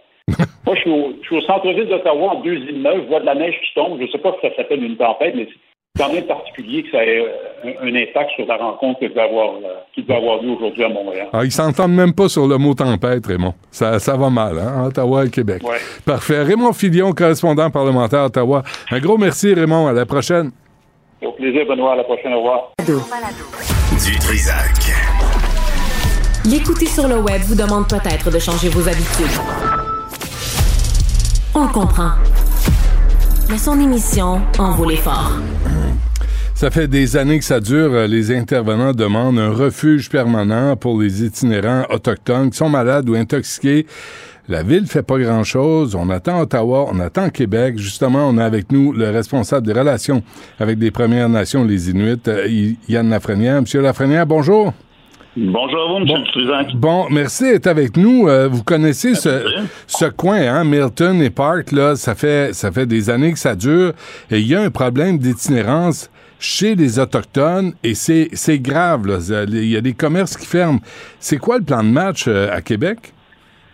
Ben, c'est une bonne question que vous posez, puis vous dites ça fait des années que je connais ça. Effectivement, ça a à Montréal pendant 26 ans, puis avant ça, c'était le Square Cabot. Euh, Square Cabo, il y avait une grande présence de membres des Premières Nations, des Inuits. C'est vrai. Avec le temps, ce qui est arrivé, c'est que bon, euh, l'économie s'est améliorée dans ce secteur-là. Il y a eu, il y a eu euh, de, de nouveaux bâtiments. Ça a mis euh, une pression immense sur les frais de location. Donc, les organismes ont dû se déplacer. Ils sont déplacés à d'autres endroits. Mais les itinérants, du jour au lendemain, ne sont pas déplacés. Fait qu'on a encore une clientèle présentement qui est au Square Cabo. On a une clientèle qui est Sherbrooke-Clark, Sherbrooke-Saint-Urbain, Mhm. Milton Park. Donc, ce sont des endroits qui sont, qui sont fréquentés par euh, une clientèle itinérante. Puis on a plusieurs ressources. On a une présentement Open Door qui est sur Saint-Urbain. On a PAC qui est dans le plutôt proche du Vieux-Montréal, je dirais. Et moi, quand je suis arrivé en place, euh, ça fait deux ans, une de mes priorités, c'était de s'assurer qu'on ait une, une- une ressource permanente près du Square Cabot, parce qu'il n'en restait plus beaucoup. La plupart ont dû se déménager, comme je l'ai dit tantôt, parce que ça coûtait cher. Là, on a investi rapidement pour euh, Résilience, qui ont pu acheter un bâtiment. Mais c'est sûr, on ne se cachera pas non plus, M. Dutrisac, vous connaissez la problématique qui est complexe. Il y a le pas dans ma cour aussi. C'est pas facile d'ouvrir une, euh, un centre, c'est pas facile d'ouvrir une ressource. Il faut travailler avec les- le voisinage, il faut trouver des, des- des solutions qui passent pour tout le monde. Mais c'est une réalité qui existe. On a une clientèle qui, euh, comme vous avez dit, qui a des problèmes de santé mentale, problèmes de consommation, des gens vulnérables, plusieurs personnes qui étaient de passage parfois pour des soins. Parce qu'on se demande pourquoi hein, il y a tant d'itinérants, tant d'Inuits qui sont euh, des, personnes autochtones ou des Inuits qui sont à Montréal, donc sont surreprésentés. Dans beaucoup de cas, ben, c'est un transit. C'est des gens qui viennent à Montréal pour soit recevoir des soins, puis étaient dans une euh, dans une phase de vulnérabilité, puis ils sont restés à Montréal. On en a eu beaucoup. On a eu beaucoup pendant la COVID aussi. Mais là, on parle de 12 de l'itinérance à Montréal, selon l'ombudsman de Montréal, Nadine Mayou. Elle dit 12% d'itinérance est autochtone et elle- on représente, les Autochtones représentent 0,6% de la population. Alors là, c'est complètement démesuré. Ah, puis c'est, euh, regardez, je ne m'aiderai pas en vous disant ça, mais pendant la période de COVID, on avait évalué que près de 50 des gens qu'on dénombrait là, comme personnes vulnérables, itinérantes, étaient soit des membres des Premières Nations ou des Inuits. 50 Pourquoi? Ah, il y avait de, de très grands chiffres, puis je vais vous expliquer le pourquoi. Pendant, la- pendant cette période-là, les gens venaient à Montréal pour recevoir des soins. Il y avait une période de quarantaine avant de pouvoir retourner au Nunavik, une période qui normalement était de 14 jours. Alors, il y en a plusieurs qui sont restés en situation d'itinérance, puis avec les intervenants, on a trouvé des solutions. Le chiffre a rebaissé par la suite, mais quand même, c'est vrai qu'ils sont surreprésentés. Puis c'est pour ça qu'on on- on va avec plusieurs offres. hein. Il n'y a pas une seule solution. Puis pour le bien-être de vos pour vos auditeurs, ce que j'aimerais amener comme point, là, c'est pas une solution mathématique. C'est pas de dire que 800 lits, 800 itinérants, tout est beau. C'est bien plus complexe que ça. Il y en a plusieurs qui, même si on a des lits ouverts, qui ne pourront pas y aller pour plusieurs raisons. Consommation, problème de santé mentale. C'est pour ça qu'avec mon collègue Lionel Carman, ce qu'on a mis en place, c'est plusieurs solutions. Entre autres, un wet shelter, c'est-à-dire un endroit où les gens peuvent aller même s'ils ont consommé, parce que la plupart des refuges les refusaient. Ça, c'est une solution. Les gens avec des problèmes de santé mentale, on a un refuge de, de- de deuxième ligne avec PAC, Projet Autochtone Québec, qui va permettre d'avoir des logements euh, qui sont supervisés, même avec des problèmes de consommation ou de santé mentale. Fait que ce qu'on met en place, là, c'est plusieurs solutions. Une solution temporaire qu'on avait faite avec l'Hôtel des Arts, euh, tout près de Saint-Laurent à Sherbrooke, que les gens connaissent bien. C'était temporaire, ça va se terminer ce printemps. Moi, j'avais un enjeu parce qu'à l'automne, le propriétaire voulait reprendre son hôtel, arrêter de le louer. Je l'ai même rencontré personnellement. On étire jusqu'au printemps, puis ça nous permet de trouver un local qui est permanent. Mais en même temps, là, qui est permanente. En, en même temps, là, deux affaires. Il faut, faut, aider, faut aider tout le monde. Là. Ça, c'est la première affaire, là, quelles que soient les origines, la, la nationalité, on s'en fout. Il faut aider tout le monde. Ça ressemble à quoi le dialogue entre Québec, Ottawa, la ville de Montréal et les représentants des Premières Nations? Parce que je suis désolé, moi, Ghislain Picard, je l'ai jamais entendu parler des l'itinérance autochtone à Montréal. Il me semble que les conseils de bande ont une responsabilité. Ben, tout le monde a une responsabilité, c'est une responsabilité partagée. Je vous dirais qu'il y a des choses qui ont changé avec le temps. Je vais vous donner l'exemple, je vais revenir sur Résilience, là, qui est tout près de, du Square Cabot. Et moi, rapidement, j'ai décidé d'annoncer qu'on mettait de l'argent. Puis ça a fait en sorte de créer un effet boule de neige. Le fédéral a annoncé la même somme. Ça, ça a été super positif. Par la suite, il y a des grandes fondations que j'ai contactées, dont la Fondation Chopin-Pelado, qui a décidé de mettre de l'argent aussi. Ça, c'est un exemple où les trois paliers, on a travaillé ensemble. Là, on parlait des Premières Nations. Pour donner le même exemple, le Square Cabot, vous vous rappelez qu'on avait une tente qui était temporaire, là, euh, la tente Raphaël André Napper, qui était sur place. Et c'est le les conseils de vente Inou qui ont décidé de s'investir, qui sont descendus à Montréal, qui ont monté un chapoutoine, puis eux autres, ils veulent prendre le relais avec un, un endroit qui est permanent. Mhm. L'implication des Premières Nations, c'est un bel exemple. Quand on dit qu'il faut aider tout le monde, je suis d'accord. Je vais vous amener un petit point important. C'est pas tout le monde qui a les mêmes besoins. Et déjà, ne serait-ce que la, la relation avec les membres des Premières Nations, des Inuits, comment on peut les approcher. Et ça, une des solutions qu'on a mis de l'avant, bon, il y a déjà le Centre d'amitié autochtone, il y a déjà plusieurs organismes qui sont à Montréal. Et moi, depuis presque un an, on a mis en place une patrouille mixte, c'est-à-dire que j'ai des policiers de Montréal qui patrouillent avec un intervenant du Centre d'amitié autochtone et qui patrouillent avec un intervenant inuit aussi. Pourquoi? Parce que pour du référencement, bon, tout, c'est beaucoup plus facile, ne serait-ce que culturellement, Mhm. la langue, euh, que les gens se sentent en sécurité. Parce que, comme je vous dis, c'est pas un réflexe normal pour une personne d'accepter d'aller dans un refuge. Si vous connaissez la réalité des pensionnats, quand on demande à quelqu'un d'embarquer dans un véhicule, de dire on va aller te reconduire à un endroit où tu vas loger, pour plusieurs, ça rappelle drôlement ce qui est arrivé Ouais, dans mais le là, non, avec ça, là. je comprends, mais là, il faut en revenir. Là. Là, on est en 2022, la situation est urgente et on demande un refuge. Là, tout le monde demande un refuge et on dirait que la ville euh, des- veut, veut pas passer à l'acte, ça niaise. Alors, pour, euh, est-ce que vous, est-ce que Ottawa, est-ce que les Premières Nations vont euh, s'organiser avec la ville pour que ces gens-là aient un refuge permanent? Oui, la réponse est oui. Puis comme vous dites, la, la- la- la ville traîne, c'est peut-être arrivé dans le passé, mais honnêtement, sur ce, su- sur ce dossier-là, ce sujet-là, j'étais avec ma collègue ce week-end, j'ai croisé Valérie Plante ce week-end. On est tous à la même place, puis la solution, on est sur le point de l'avoir. Comme je vous dis, on avait un refuge qui était temporaire avec l'Hôtel des Arts. On l'a poursuivi jusqu'au printemps. Ouais. Mais là, il faut être capable d'acheter un à juste prix. Vous savez qu'il y a une surchauffe. Donc, Ouais. d'acheter à juste prix, puis s'assurer que ce qu'on va mettre en place, je ne me ramassais pas le lendemain avec euh, une levée de bouclier de gens qui ne le veulent pas dans leur cours. Ben, c'est compréhensible pas aussi. là, là. On est là. On est là, on a quelque chose qu'on est sur le point d'annoncer. Mais c'est compréhensible en même temps, Yann Lafrenière, là, parce que les, les commerces sur Milton Park, là, t'as pas le goût de rentrer dans un commerce quand ils sont trois, quatre, chauds, sous, à crier, à, à être avachis sur le trottoir. Moi, je suis désolé, je veux bien aider tout le monde, mais faut que tu laisses les gens gagner leur vie aussi. Mais absolument, c'est pour ça que cette situation-là, quand on a mis en place le, le, le wet shelter, c'est venu aider, c'est venu baisser beaucoup la pression de ce secteur-là. Et là, ce qui va ouvrir dans les prochaines semaines, c'est justement la résidence avec PAC, qui sont des logements supervisés pour permettre à, à ces gens-là de passer vers une situation là, où on va sortir de cet état-là de vulnérabilité. Et de la consommation, il y en a, mais imaginez, M. Dutrisac, on part à base. Là. Il y a deux choses qui existaient avant. Un, il n'y avait aucun aucun shelter à Montréal qui acceptait les gens qui avaient consommé, Ouais. qu'ils se retrouvent vous dans la rue. Ça, c'est à la base. Deuxièmement, ce que mon collègue Lionel Carman a demandé, c'est que maintenant, tous les projets qu'on va financer, ça doit être 24 heures par jour. OK, mais, mais C'est une réalité. Avant ça, là, M. Dutrisac, il y avait, je l'ai vu, je l'ai vu comme patrouilleur, là, à 16h, 17h, nos centres de jour fermaient. Les gens devaient, par la suite, devenir errants jusqu'à 20h avant d'avoir un logis. Fait qu'entre les deux, les gens se désorganisaient, consommaient. C'est une des solutions, mais je vous dis pas aujourd'hui que tout va se régler demain matin. Mais comment- qu'on met en place des solutions. Mais là. comment ça se fait qu'il y ait une telle repré- surreprésentation des personnes autochtones dans la communauté euh, itinérante là, de sans-abri?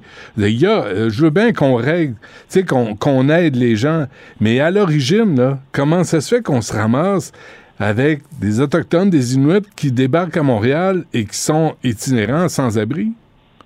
On le vit dans plusieurs grandes villes euh, au Québec, mais plus à Montréal. On le vit aussi euh, du côté de Québec, du côté de Val-d'Or, du côté de Joliette. Donc, dans des carrefours, on peut appeler ça des carrefours, la proximité de communautés euh, autochtones. Puis, je reviens à ce que je vous disais tantôt. Les gens vont se déplacer. Pourquoi? Soit pour avoir des soins, soit pour avoir d'autres facilités, soit parce qu'ils ont des problèmes de consommation. On se retrouve avec une clientèle qui, normalement, était de transit, mais qui s'installe pour plus longtemps. Moi, je l'ai connu comme patrouilleur, là, des gens qui étaient ici pour faire des, euh, des soins, pour obtenir des soins, qui sont restés ici longtemps. Il y a des changements qui ont été faits, M. Dutrisac. Le centre Ulévic a été bâti à Dorval, donc tout près de l'aéroport, pour justement faciliter les déplacements puis ne pas envoyer les gens au centre-ville de Montréal. Il y a des changements qui ont été faits, mais c'est vrai qu'ils sont encore surreprésentés. Puis ça, on travaille autant avec Makivic qu'avec les différents Mais conseils de il y, a- bande. il y a une- origine à ce problème-là? Ben, les déplacements pour les soins de santé, puis on ne changera pas ça aujourd'hui, je veux dire, les gens qui ont besoin d'une intervention XY qui sont dans le Nord doivent venir ici pour recevoir leurs soins. OK. Vous comprenez? Puis c'est là qu'on a eu un problème où les gens sont tombés dans cette dans la dans l'errance. Ouais. Puis vous savez, là, je vais vous donner un petit exemple. Moi, j'ai eu le plaisir de faire toutes les communautés. Vous partez d'Opalook, une communauté de 200 personnes. Vous arrivez au centre-ville de Montréal. Vous, dans votre communauté, les gens sont, sont gentils, ont une belle approche. Puis je peux vous dire que ces gens-là sont vulnérables quand ils viennent ici. Maintenant, Mhm. ils sont accompagnés. Ils ont toujours un accompagnateur. Je pense qu'on peut comprendre facilement qu'il y en a qui, qui de- Il y en a qui ont été abusés, c'est-à-dire qu'on a, on a abusé de leur bonne confiance, on a demandé de leur argent et tout. Ah, ouais. situation. OK. Euh, dernière affaire, Yann Lafrenière, avant qu'on se quitte, là, moi, je, je suis allé à, à- à Vancouver cet été et j'ai fait euh, le, le parcours de Hastings Street. Euh, je sais pas si vous êtes déjà allé, mais, euh, mais c'est grave, là. Tu sais, c'est grave, c'est des, c'est permanent, c'est des tentes, c'est des gens qui couchent dans la rue. Le quartier est en train de s'effondrer. Euh, on veut, on veut pas ça à Montréal, là. On veut pas que ça vire comme ça à Montréal. Je sais que vous occupez des questions autochtones, mais est-ce qu'on a une préoccupation? Puis est-ce qu'on a des solutions pour éviter ça? Oui, puis la solution, il n'y en a pas une. Hein? Puis je connais Ouais. bien le secteur, vous parlez, puis on parle de drogue dure, des, des, des drogues, qui, des drogues qui arrivent pardon, de l'Asie, euh, puis qui créent une accoutumance qui est incroyable. Touchons du bois, pour l'instant, c'est pas le cas ici. Cependant, des problèmes de dépendance, on en a. Puis c'est pour ça que moi, je suis heureux qu'à Montréal, on ait plusieurs ressources. On va travailler pour en établir d'autres. Je le dis encore une fois, là, faut juste pas arriver avec l'approche mathématique. Il y a d'autres endroits qui l'ont essayé. Hein. Il y a mes amis qui sont pas ici à Calgary. L'approche mathématique a été tentée. On avait assez de lits pour tout le monde. Puis le soir, même ceux qui voulaient pas, on les prenait en véhicule pour aller les reconduire dans les abris. Ça n'a pas donné un bon résultat. Donc, ça prend des traitements. Avec mon, avec mon collègue Lionel Carman, on le fait. On a le traitement maintenant 24 heures par jour parce qu'il y a des problèmes de santé mentale, c'est vrai, des problèmes de consommation, c'est complexe. Mais on va y arriver. Puis vous connaissez bien la réalité. Hein. Il y a quelques années, à la mission Albury, on avait servi un repas ensemble. Et moi, à chaque fois, ça me, ça me frappe de voir des gens que j'ai connus. Moi, j'ai j'ai croisé des gens que j'ai connus dans le passé qui sont Mm. retrouvent en situation d'itinérance. On n'est pas à l'abri de ça. Ouais. Dernière affaire, c'est euh, est-ce que est-ce que vous êtes préoccupé par ce qui se passe sur la rue Sainte-Catherine ici là, dans l'est, à partir du parc Émilie Gamelin jusqu'à d'Iberville, c'est c'est c'est placardé. Il y a beaucoup d'i- d'itinérance, d'incivilité, de, de, de maladies mentales. de- euh, est-ce que est-ce que vous le savez Est-ce que vous êtes alerté de ce qui se passe ici là? Je le connais un peu. Euh, c'est moins ma, ma réalité du côté euh, de l'itinérance autochtone inuit. Moi, je connais beaucoup plus les endroits que je vous ai pointés tantôt, mais Mhm. quand même, pour répondre partiellement à votre question, vous savez, c'est un cercle vicieux en ce sens que quand il y a un état de délabrement, il y a des commerces qui ferment. Quand les commerces ferment, ça laisse place à du commerce illicite. C'est ça. Donc, il y a beaucoup plus de ventes de stupéfiants. Je vais laisser la, la- la ville répondre à cette partie-là, mais on le sait. C'est pour ça que quand je parle de, de solutions en matière d'itinérance, moi, je crois beaucoup, oui, au refuge temporaire, oui, au refuge ben, de jour et de nuit, comme je disais tantôt, mais surtout à des logements supervisés pour aider ces gens-là à se sortir de cette situation-là puis traiter leur dépendance. Parce que sinon, là, moi, j'ai bien beau vous dire qu'on a mis des lits, on veut, excusez l'expression, on veut parquer les gens-là pendant la nuit, mais on règle pas le problème, là. Nous autres, c'est le fun, on peut tous se dire qu'on les voit pas pendant une période de temps, mais on règle pas le problème du tout. C'est des gens qui ont, be- qui ont besoin de soins. C'est C'est super complexe, hein. L'itinérance, c'est Ouais. complexe. C'est c'est Ouais. vraiment un problème. Il y a plusieurs problèmes qui les amènent là. Moi, je vous dis encore une fois, j'ai croisé des gens, j'ai croisé plusieurs anciens militaires, j'ai croisé des gens qui, euh, qui j'ai dû travailler dans le passé comme journaliste. Hmm. Je me retrouve en position d'itinérance, puis moi, ça me, à chaque fois, ça me brise le cœur, puis ça me rappelle à quel point on n'est pas à l'abri de ça. Oui, puis les solutions sont toujours simples quand tu es devant un micro, puis euh, tu fais ton tu fais ton smart, là, mais sur le Non, mais c'est terrain. correct, mais c'est correct de se challenger, mais il faut pas avoir des bonnes mauvaises idées, des mauvaises bonnes idées, ce que j'appelle, c'est-à-dire que c'est c'est plus complexe que ça. Puis faut cette réalité-là, elle est là. Moi, je, je trouve personnellement que contrairement à ce- quand j'ai commencé comme policier, les gens ont beaucoup plus de de- d'intérêt euh, à cette réalité-là. On les voit, ils sont présents. Il faut les aider, mais vous avez raison, quand on va sur Park Milton, est-ce que c'est un endroit que c'est facile après ça d'avoir un commerce? Non. C'est pour ça que nous, on met des ressources en place. Il y a encore du travail à faire, mais moi, j'ai le, j'ai le bon partenaire avec mon collègue Lionel Carman. Il a annoncé un plan qui est ambitieux, beaucoup d'ouverture, puis de demander que les gens soient là 24 heures par jour. C'est la base. Là. On, Hmm. on vient de régler un problème, mais il y a encore du travail à faire là-dessus, c'est clair. Parfait. Yann Lafrenière, responsable des relations avec les Premières Nations, les Inuits.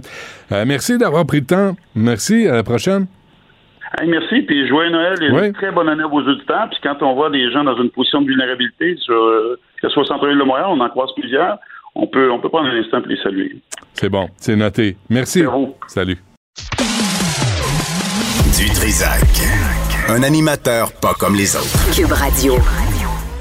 La rencontre du rocher du Trisac.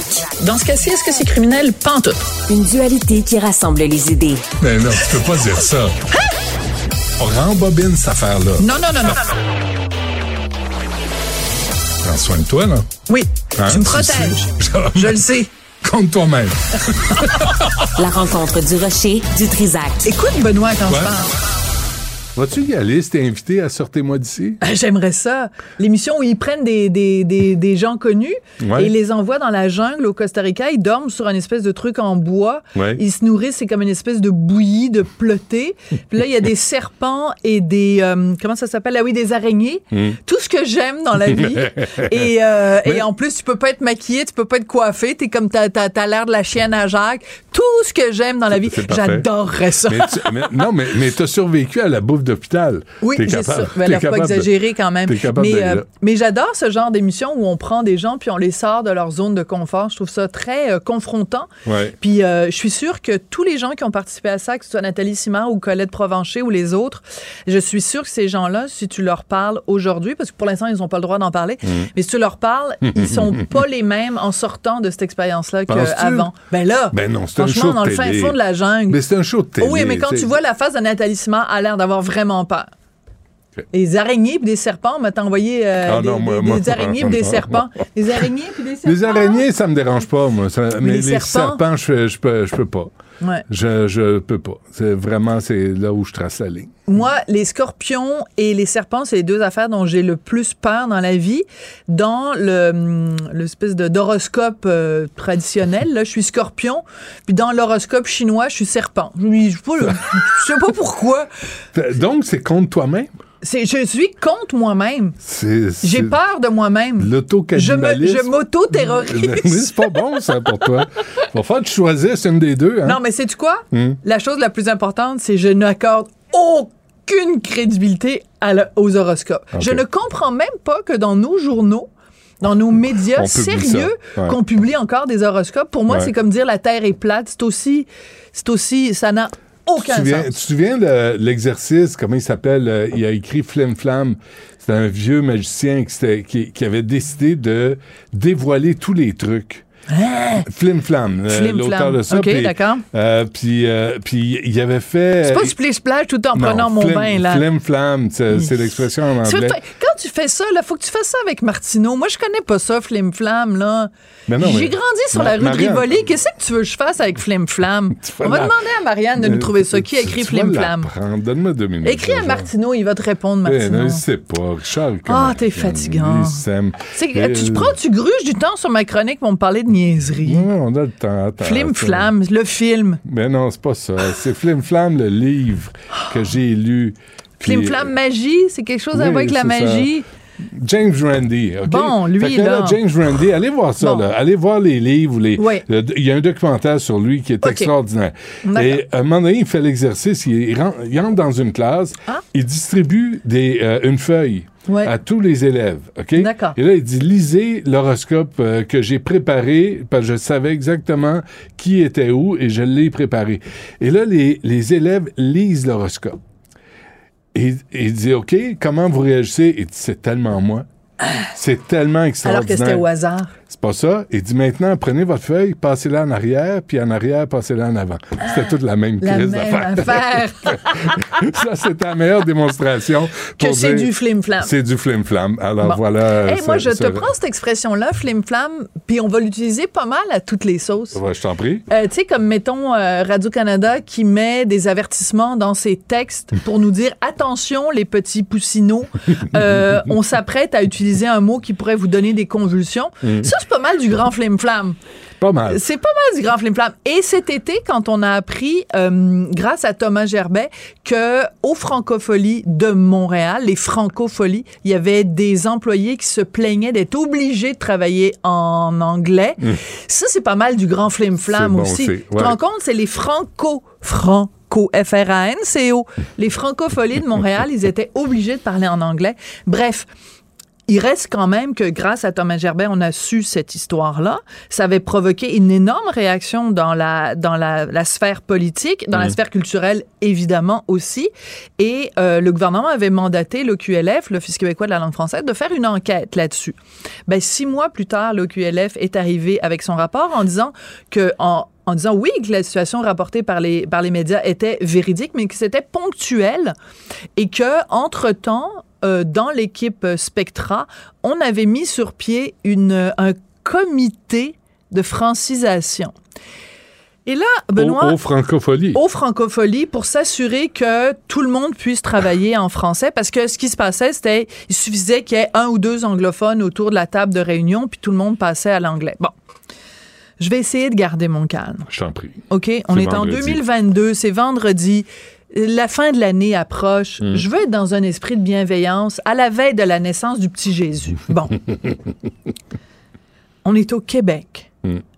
dans une province francophone où il n'y a qu'une, mesdames et messieurs, une langue officielle.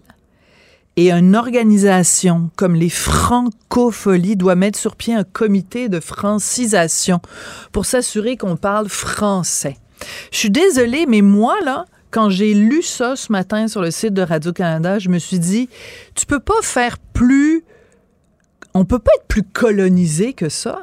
Comment ça se fait qu'on est à ce point-là, qu'on manque à ce point-là de colonne vertébrale, que on ait accepté, que des, gens aient accepté que l'anglais soit si omniprésent, soit si rendu partout dans toutes les crevasses de la société québécoise Mm. Qu'on est obligé. Puis je salue le fait que les Franco l'aient fait, que l'équipe spectrale l'ait fait, mais comment ça se fait qu'on a été rendu là qu'il faut qu'il faut un comité de francisation au Franco. Penses-tu qu'au Francophonie de La Rochelle en France, ils ont besoin d'un comité de francisation? Ben non, tout le monde prend pour acquis que ça se passe en France. On est dans un événement où on célèbre le fait français, où on célèbre la culture d'expression française, peu importe d'où elle vienne. Hmm. Comment- C'est quoi le nom de Spectra? Euh, Spectra, euh, Euh, équipe Spectra? l'équipe Spectra, hein? Ouais. Parce que euh, ça a été vendu, euh, Spectra, non? Oui, mais là, rentre-moi pas dans. Oui, c'est sûr qu'il y a toute une. Et, c'est une raison aussi pour Ben, laquelle. euh, euh, pour laquelle. Spectra. Oui, c'est ça. Ben, c'est ben, c'est le groupe Evenco.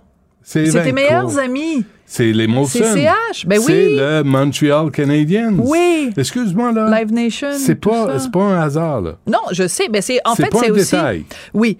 C'est Et- une façon de procéder.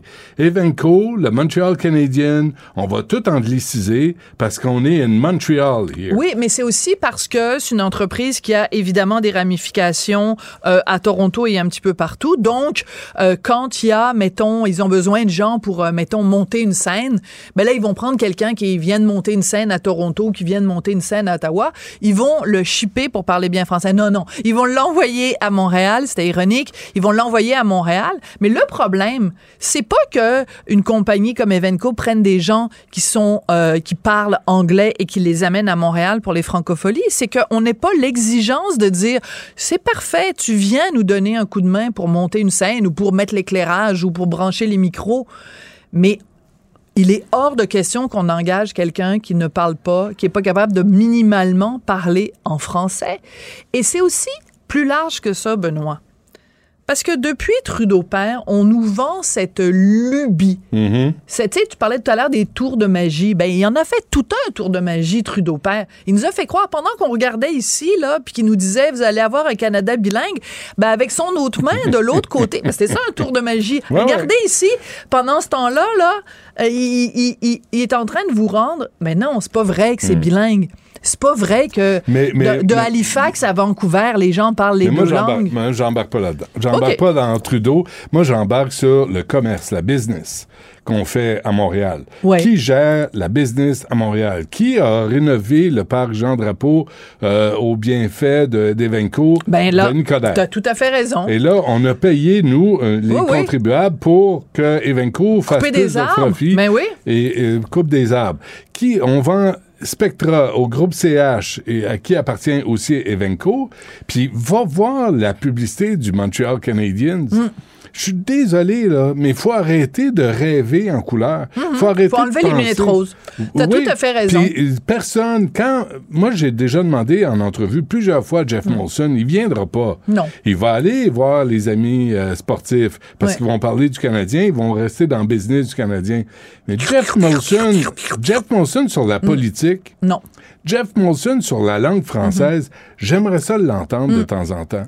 Et ça, c'est un exemple où Spectra est avalé par le groupe CH parce que souviens-toi que Spectra, C'était euh, Simard qui avait Oui, ça? absolument. Notre euh, ancien collègue Laurent Saunier travaillait Laurent là. Saunier, qui a quitté après 23 ans, il a je passé pense 23 pas- ans Je là. pense pas que Laurent aurait toléré ça. Mais attends, tu te souviens pas, parce que là, tu m'amènes sur un autre terrain, puis là, il faut que je fasse une petite recherche pendant que je te parle.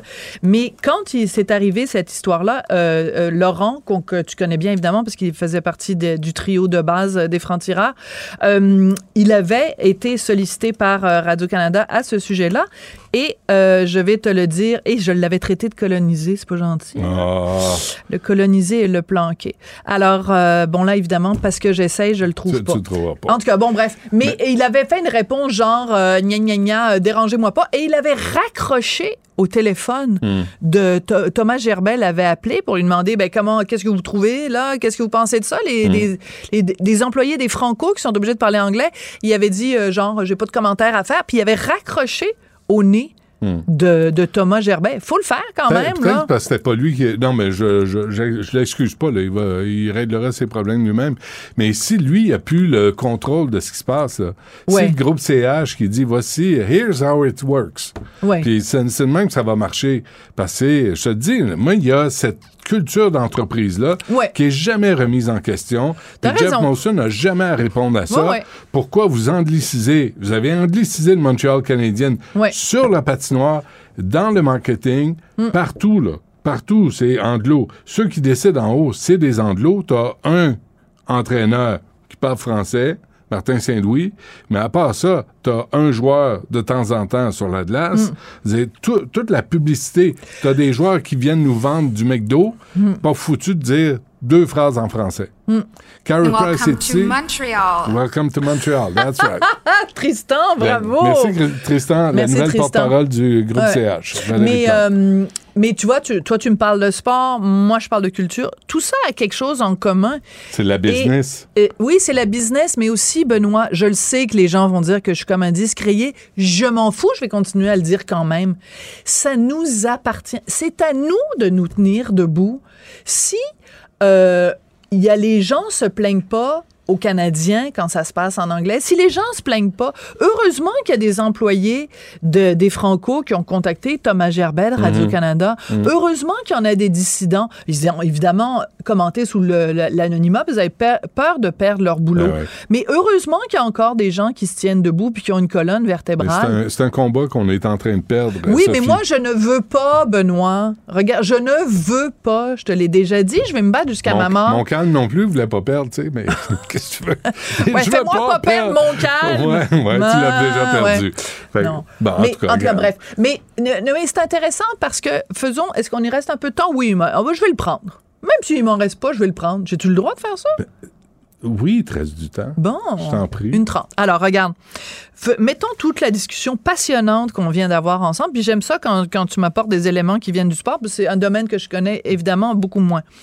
Euh, mettons tout ça en parallèle avec ce qui se passe en ce moment au Nouveau-Brunswick. OK? T'as le premier. Il y a une seule province bilingue au Canada. Mm. C'est le Nouveau-Brunswick. Donc, il y a deux langues officielles, le français et l'anglais. Mais le premier ministre du Nouveau-Brunswick est un unilingue anglophone. Déjà, à sa face même, ça n'a pas d'allure. Parce que Sa, province est bilingue. Mais il a gagné ses élections. Il a gagné ses élections parce qu'il y a des francophones qui ont été trop euh, euh, pleutres et qui ont voté pour lui. Parce Hmm. que normalement, ils auraient, ça aurait dû être un scandale Non, national. Mais, tu vois. Attends, et c'est qu'en plus, là, maintenant, Blaine Hicks, il se plaint. Et parce que là, il vient d'avoir un rapport sur les langues Ouais. officielles et il dit, il joue à la victime en disant, moi, je veux pas que les anglophones soient victimes comme moi je l'ai été, où on m'a reproché d'être un unilingue anglophone. Hmm. Hey! Non seulement c'est un unilingue anglophone, donc il se torche avec le français, mais en plus, il faudrait qu'on pleure sur son sort parce que c'est une pauvre minorité opprimée, Non, mais c'est un anglophone dans une province bilingue. un peu d'empathie et de compassion. Qu'est-ce qu'on fait dans ce pays-là, Benoît? pas la capacité intellectuelle d'apprendre le français. Qu'est-ce que tu veux faire? C'est un imbécile. Oui, mais attends, les francophones, eux, il faut qu'ils soient bilingues. Ben oui. L'autre affaire, au Nouveau-Brunswick, moi, ce que j'ai entendu, à un moment donné, j'ai pris mes- on a pris nos vacances en famille, il y a, je sais pas, ouais. deux, trois, quatre ans, je me souviens pas. Et j'entendais les nouvelles qui disaient, euh, ce qui est un problème réel, on a besoin, par exemple, d'ambulanciers. Hmm. Et là, les ambulanciers peuvent pas avoir le travail parce qu'ils sont pas officiellement bilingues. Sauf que, quand tu mets ça de l'autre côté, tu es en train de péter une crise cardiaque. Mm. Puis là, tu dis, je m'en sac un peu si tu me parles en français ou en Et- anglais. Viens, viens me réanimer puis amène-moi à l'hôpital. Tu sais, c'est un peu ça aussi le débat. Oui, mais là. en même temps, Benoît, regarde, si t'es un francophone au Nouveau-Brunswick et que t'es pas parfaitement bilingue, je m'excuse, mais quand la personne arrive, t'aimes ça qu'elle puisse, te puisse lui dire, tu sais, t'es en train de faire Te un arrêt du palper en cœur. français. Non, mais je veux dire, ben, c'est quand même la base. Moi, je suis quand même me la faire base. palper dans n'importe quelle langue. Oui, ben toi, ça dépend de la taille des. Enfin, mon bref, de l'infirmière. Mais euh,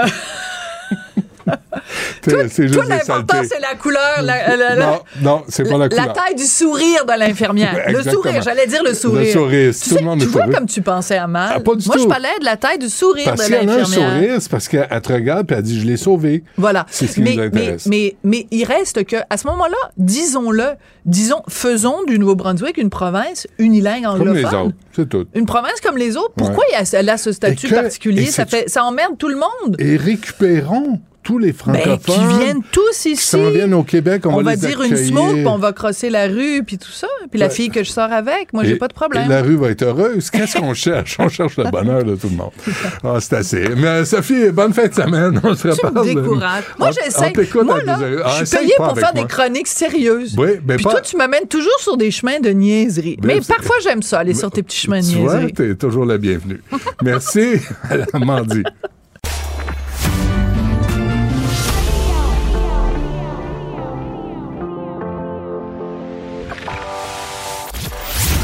Il cuisine, il talonne, il questionne pour obtenir les vraies réponses.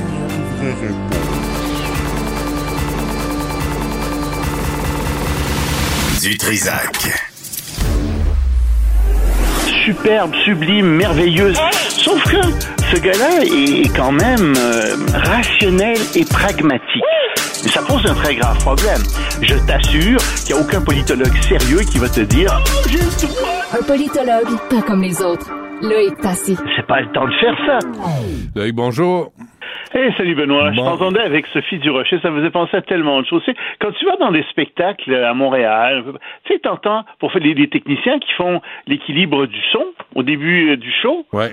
Est-ce qu'ils disent un, deux, un, deux? Non, faut absolument que ce soit en anglais. One, two, one, two.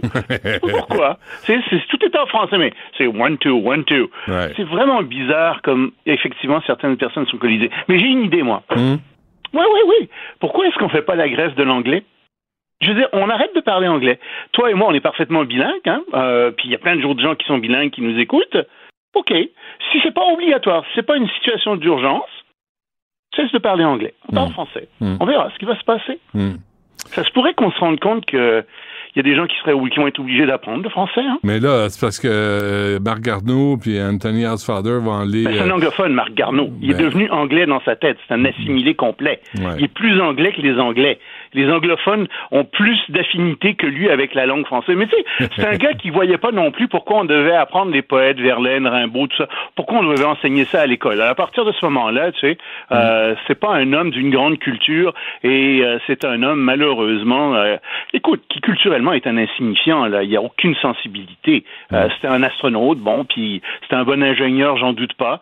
Euh, mais pour le reste, Marc Garneau, euh, c'est franchement pas un modèle. Non, non. Puis il n'a pas été grand euh, ministre des Transports non, Non plus. plus. Non. Euh, il, non il plus. est Puis resté... élu à Westmont euh, où une bombe fontaine serait élue, tu sais, je veux dire. Mais en plus, la mairesse de, la, de Mégantic me disait qu'il est resté cinq ans à ne rien faire après la tragédie en 2013. Mais c'est connu, c'est un gars qui est là, il fait rien, il fait rien du tout, Marc Garneau. Ouais. Tu- je je- Il comprends toujours pas pourquoi il est ministre. Ouais, parce qu'il représente euh, les anglos pleureuses de Mieux que les anglos, Mhm. mieux que les anglos. Il est plus anglo que les anglos. Euh, ça arrive. Pendant ce temps, même si c'est le début du temps des fêtes, Vladimir Poutine, lui... Ah. Tu euh, me ramènes à mes nouvelles, oui. Ouais, euh. J'en ai malheureusement.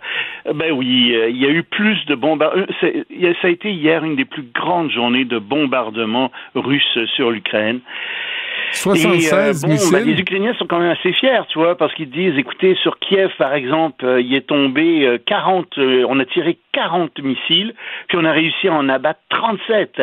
Oui, mais il y en a trois qui ont quand même touché des installations critiques pour euh, l'eau, euh, pour l'électricité, et puis ben, Kiev a manqué d'eau, manqué d'électricité, et en fait à travers toute l'Ukraine, les Russes ont, ont, ont, tiré 76 missiles, il y en a 60 qui ont été abattus, mais il y en a 16 qui ont touché.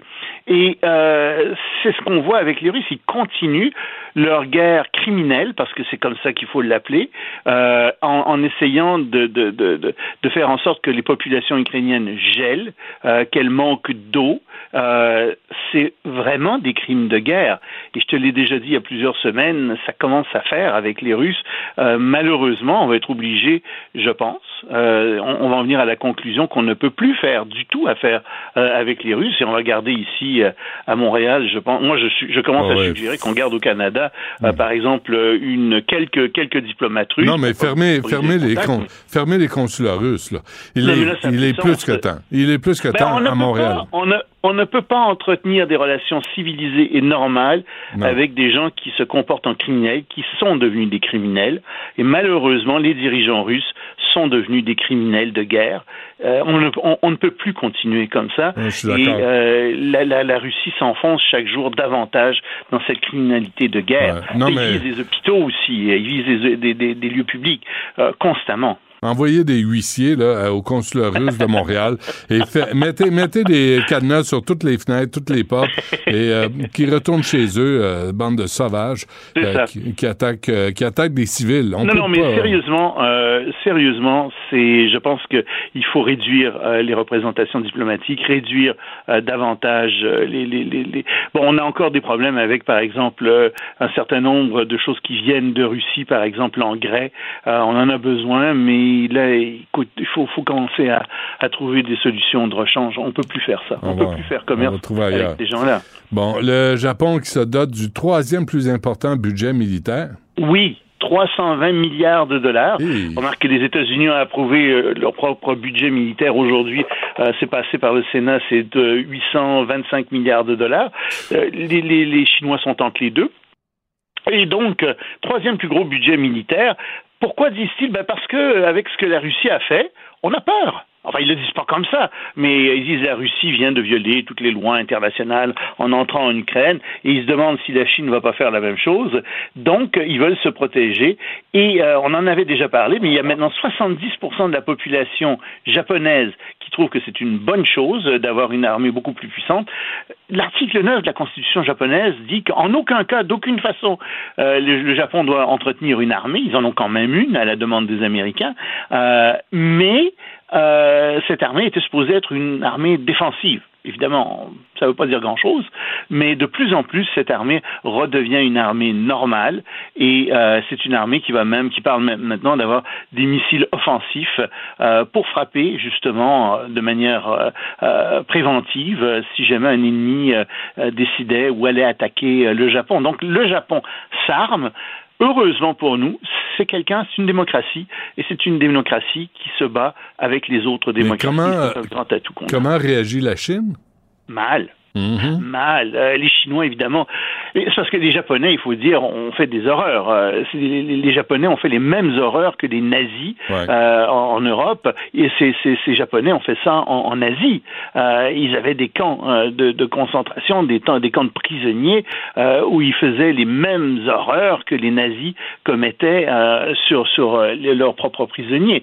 Donc, ils sont pas aimés. Et il y a cette histoire qui est là. Et malheureusement, alors que l'Allemagne a été dénazifiée, le Japon n'a pas été dénazifié. Il reste au Japon hein, 20% de la population, quelque chose comme ça, qui a une espèce de vieux fond nazi, qui aimerait retourner au statu quo ante avant la Deuxième Guerre mondiale. Ça, ça pose un problème. Et donc là-dessus, les Chinois, euh, constamment, rappellent à leur population les massacres euh, que les Japonais ont fait, particulièrement à Nanjing. Et ce qui aide pas les Japonais, c'est que le gouvernement japonais a effacé ça de son histoire, veut pas qu'on enseigne ça aux enfants, et les Japonais sont tout étonnés de ce qui se passe. Moi, des fois, je donne des cours sur la politique japonaise, tu sais, et j'ai des Japonais parfois dans la classe, puis je leur explique ce, que, ce qui est arrivé, euh, puis euh, ce que leur euh, pays a fait à d'autres pays, puis comment... Ah! mais ils sont étonnés. C'est vrai. Ah Il y a oui. des textes, tu sais, puis je leur dis, écoutez, c'est pas moi qui, c'est pas moi qui l'invente, là. J'ai plein de textes pour un but. Ah! Ils sont complètement, euh, ils sont, ils sont choqués, ils sont frappés par ça. Ils le savent pas, on leur a jamais enseigné. Mhm. C'est fou, hein? C'est Ouais, c'est fou. Bon, le gouvernement sud-coréen veut implanter une semaine de travail de 80 heures. 80 heures! Alors, j'ai fait les petits calculs. Ça fait 11h30 à peu près par jour si tu travailles 7 jours sur 7. Si tu travailles 5 jours sur 7, ça te fait une petite semaine de 16 heures de travail par jour. Puis si tu as 6, 13 heures... Mais c'est... c'est- dingue, les gens vont tomber malades. tu peux faire ça, tu peux travailler. Alors évidemment, la, la semaine de travail en ce moment, c'est 40 heures euh, par semaine, plus maximum de 12 heures supplémentaires. Alors maintenant, ça serait 40 heures de travail par semaine, plus 40 heures maximum de travail supplémentaire. Mais les gens vont tomber malades. Tu peux pas travailler 80 heures par semaine. Tu peux bien faire ça une semaine, deux semaines, un mois, mais ensuite tu meurs, littéralement. tu vas mourir sous le travail, tu sais. Euh, et d'ailleurs, euh, au Japon, il y a pas au Japon, pardon, euh, en Corée du, du Sud, il y a déjà ce genre de problème. Les gens travaillent déjà beaucoup, beaucoup trop. Et ça va pas aider la natalité, qui est une des, des- ils ont un taux de natalité extrêmement faible. ils, ils vont se réveiller. tu en Eh, plus c'est d'énergie. On a 0,1 pour un enfant par femme. Ben oui, mais je veux dire, quand- comment veux-tu que les, en- les gens fassent des enfants quand tu les fais travailler 80 heures par semaine? Se peut pas. Ouais. Ça, c'est sud-coréen, là. C'est pas nord-coréen. On n'est pas en Corée du Nord. Non, non, En c'est Corée ça. du Nord, mon cher, c'est 160 heures par semaine. Et tu marches au pas. Bon, Elon Musk, qui euh, fait encore une connerie. Ah, C'est incroyable. Il vient de fermer les comptes de- de- d'une demi-douzaine de journalistes, plus du, du New York Times, du Washington Post, etc. Pourquoi Ah ben parce qu'ils l'ont critiqué. Euh, alors, ils ferment tous leurs comptes. Il dit oui, mais c'est parce que ils ont révélé des informations personnelles sur moi, entre autres mes déplacements en avion. Oui, mais ils disent, mais écoutez, c'est des informations qui étaient publiques, c'est dans le domaine public, on n'a rien révélé, on n'a pas. Oui, vous avez révélé des choses sur moi, alors je ferme votre compte.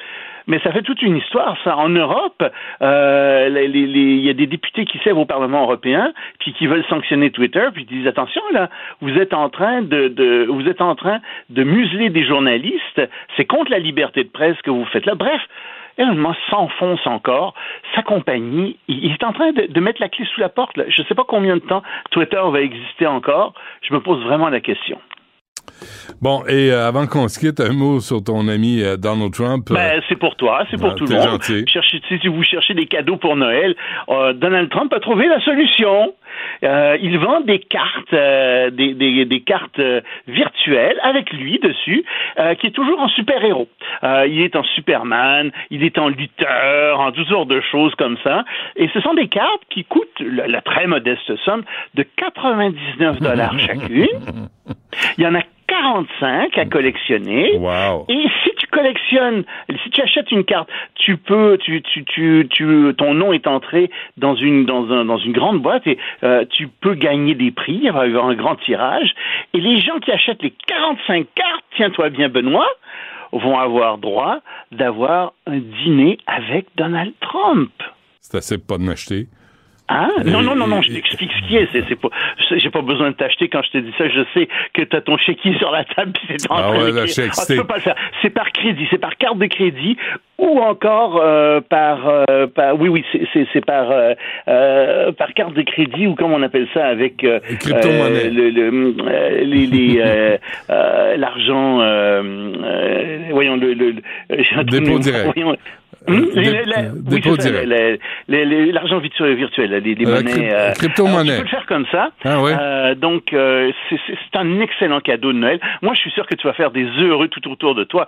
Tu t'achètes les 45 cartes, Ben oui. puis tu as 45 cadeaux que tu peux faire, puis toi, en plus, tu es éligible pour le grand tirage où tu pourrais manger avec Donald Trump. C'est possible que vous soyez 10 000 aussi, puis que ce soit virtuel, là, ce, repas avec Donald Trump, mais c'est pas grave. Ouais. Euh, puis euh, t'es- t'es éligible pour des tirages. Ça se pourrait même que Donald Trump t'appelle. Hmm.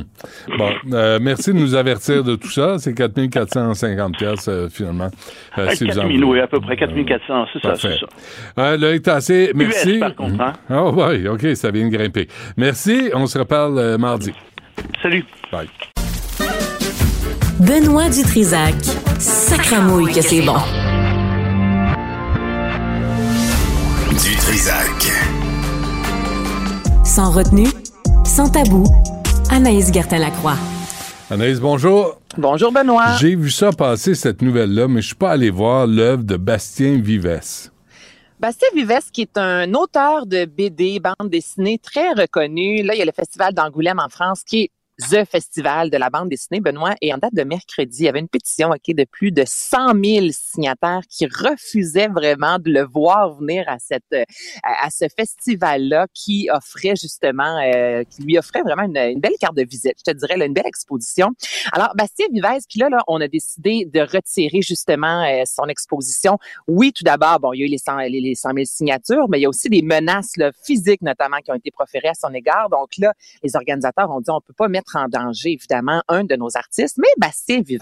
L'affaire, c'est comme, on dit qu'il fait, qu'il met de l'avant, justement, la pédophilie qui, dans ses livres, notamment, il y a le livre La décharge mentale. Donc là, c'est l'histoire d'un homme qui se retrouve dans une famille incestueuse où le père, la mère et les trois filles qui ont 10, 15 et 18 ans ont des rapports sexuels. Donc là, ça, c'est un livre. Mais là, dans un autre livre encore, fait que là, ça s'en vient, les gens disent que c'est vraiment l'apologie, justement, là, Mm. de la pédophilie. Donc là, il y a le livre Petit Paul, qui est un album pornographique, mais c'est l'histoire d'un garçon qui a un sexe énorme, et là, ça suscite le désir de sa sœur et de son institutrice en soi.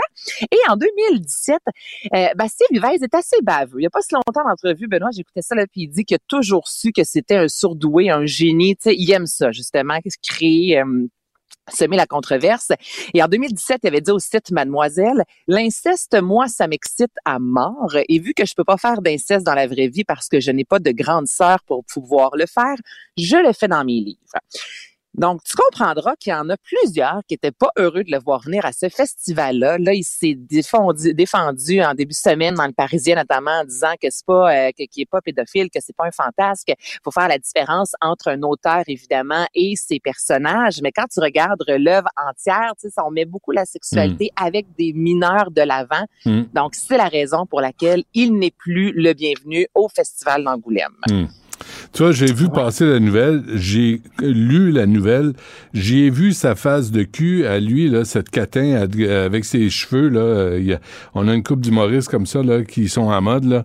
Puis euh, il m'a fait, il m'a fait vomir dans ses, euh, dans ses réponses. Fait que je, plus que c'est vendredi, je vais m'abstenir de commenter. Ben, c'est qui est vraiment condescendant parce que au même titre, puis tu sais, au Québec, exemple, Patrick Sénécal, certains pourraient dire, ben voyons donc, il va faire l'apologie de la violence parce que tu sais, puis Patrick Sénécal, c'est une douceur sur deux pattes quand on le voit. Puis là, tu dis, c'est son œuvre est vraiment beaucoup plus terrifiante, beaucoup plus gore par moment.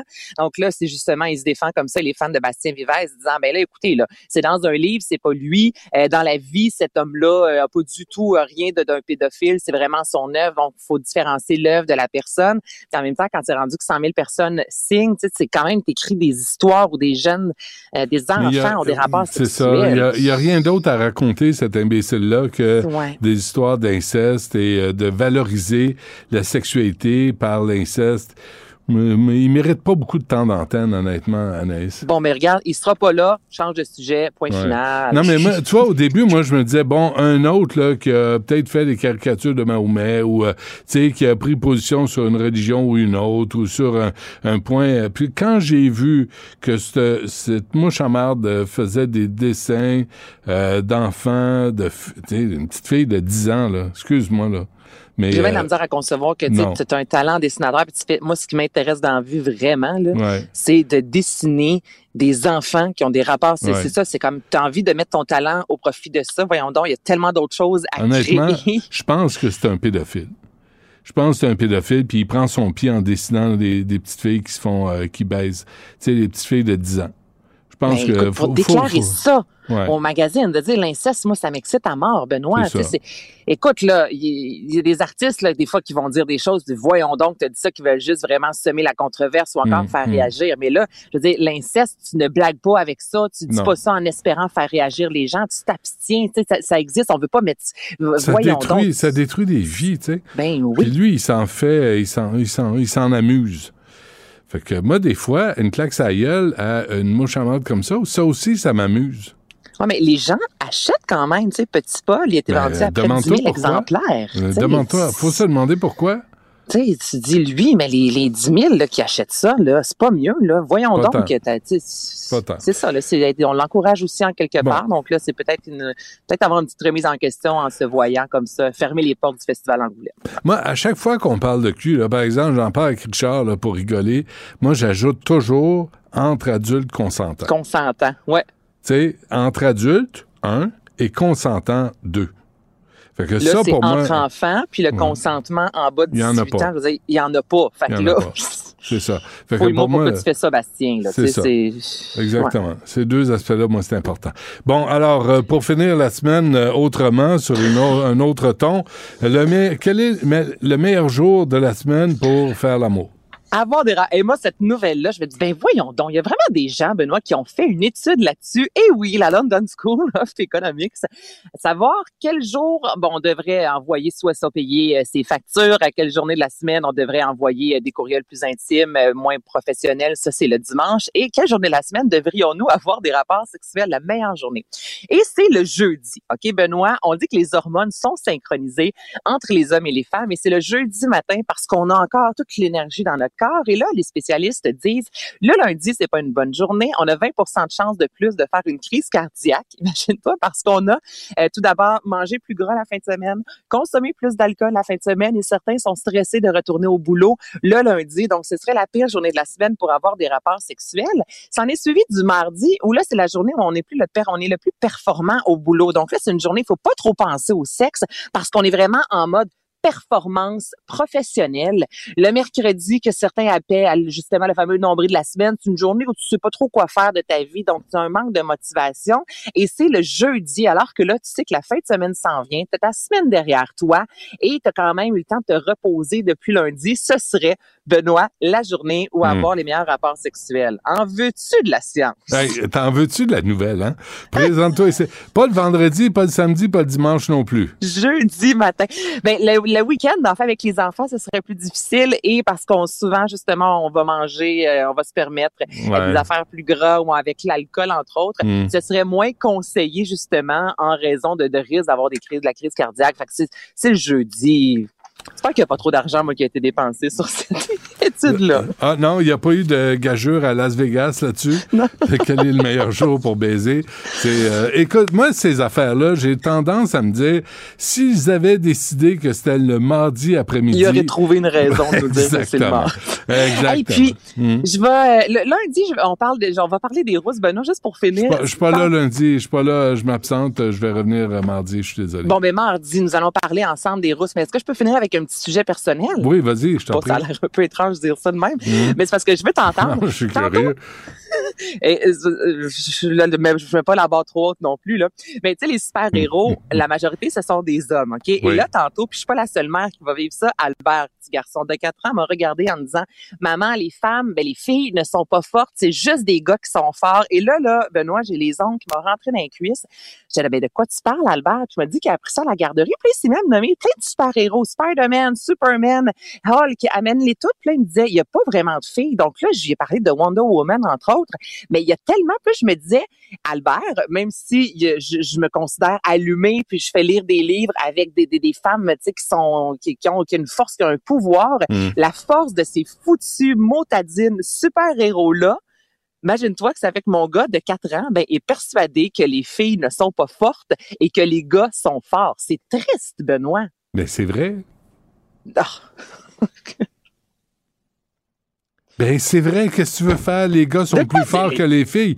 Là, lâche-moi, les gars. Les filles peuvent être fortes. Je ne dis pas que les filles Oui, sont pas fortes, non, mais les filles pas ce peuvent être dit, fortes. Albert. Trisac, Al- parle-moi pas Albert dit pas, elle- elle dit pas que les filles sont pas fortes. Il Oui, il m'a dit que les filles ne sont pas fortes. Ben, les les gars sont forts, mais les filles sont pas fortes. sont pas ça aussi fortes parce qu'il y a quatre ans, donne-lui une chance. Mais le problème, moi, ce que je répondrais à Albert, si tu veux bien, c'est que Albert, les filles ont l'intelligence de régler leurs problèmes autrement qu'à coup de poing sa gueule. Ah, bon, ben, gars, merci pour le conseil, Benoît. Je n'ai quatre. Je sais comment m'y prendre. Fait que, c'était- Mais Je je suis pas la seule qui a vécu ça, de se faire dire ça. En Ben, tant que femme, c'est sûr que ça vient me chercher, se faire dire ça, Benoît. Là. Ben, arrête, il y a arrête. 4 ans. Mais oui, Une il y a. 4 ans, maudite merde. Anaïs, reste calme et trouve la, solution, la réponse appropriée. C'est parce que les filles sont plus intelligentes que les gars, puis ils règlent pas leurs problèmes à coup de poing sa gueule. OK, j'en prends bien note. On s'en reparle mardi. Tu me diras comment, tu me diras comment il réagit. Tu l'enregistres là quand tu vas lui dire. Eh bon. Puis je veux l'entendre, je veux l'entendre dire ça, OK? C'est Ça bon. marche. OK. Hey, merci Anaïs. Euh, salut. Je veux juste remercier euh, Charlie Marchand, Louis-Antoine Lemire, Jean-François Roy, Florence Lamoureux, Marianne Bessette, Cybelle Olivier et le petit nouveau Tristan euh, Brunet-Dupont. Merci à toute l'équipe de participer à cette émission. Nous, on se retrouve euh, mardi.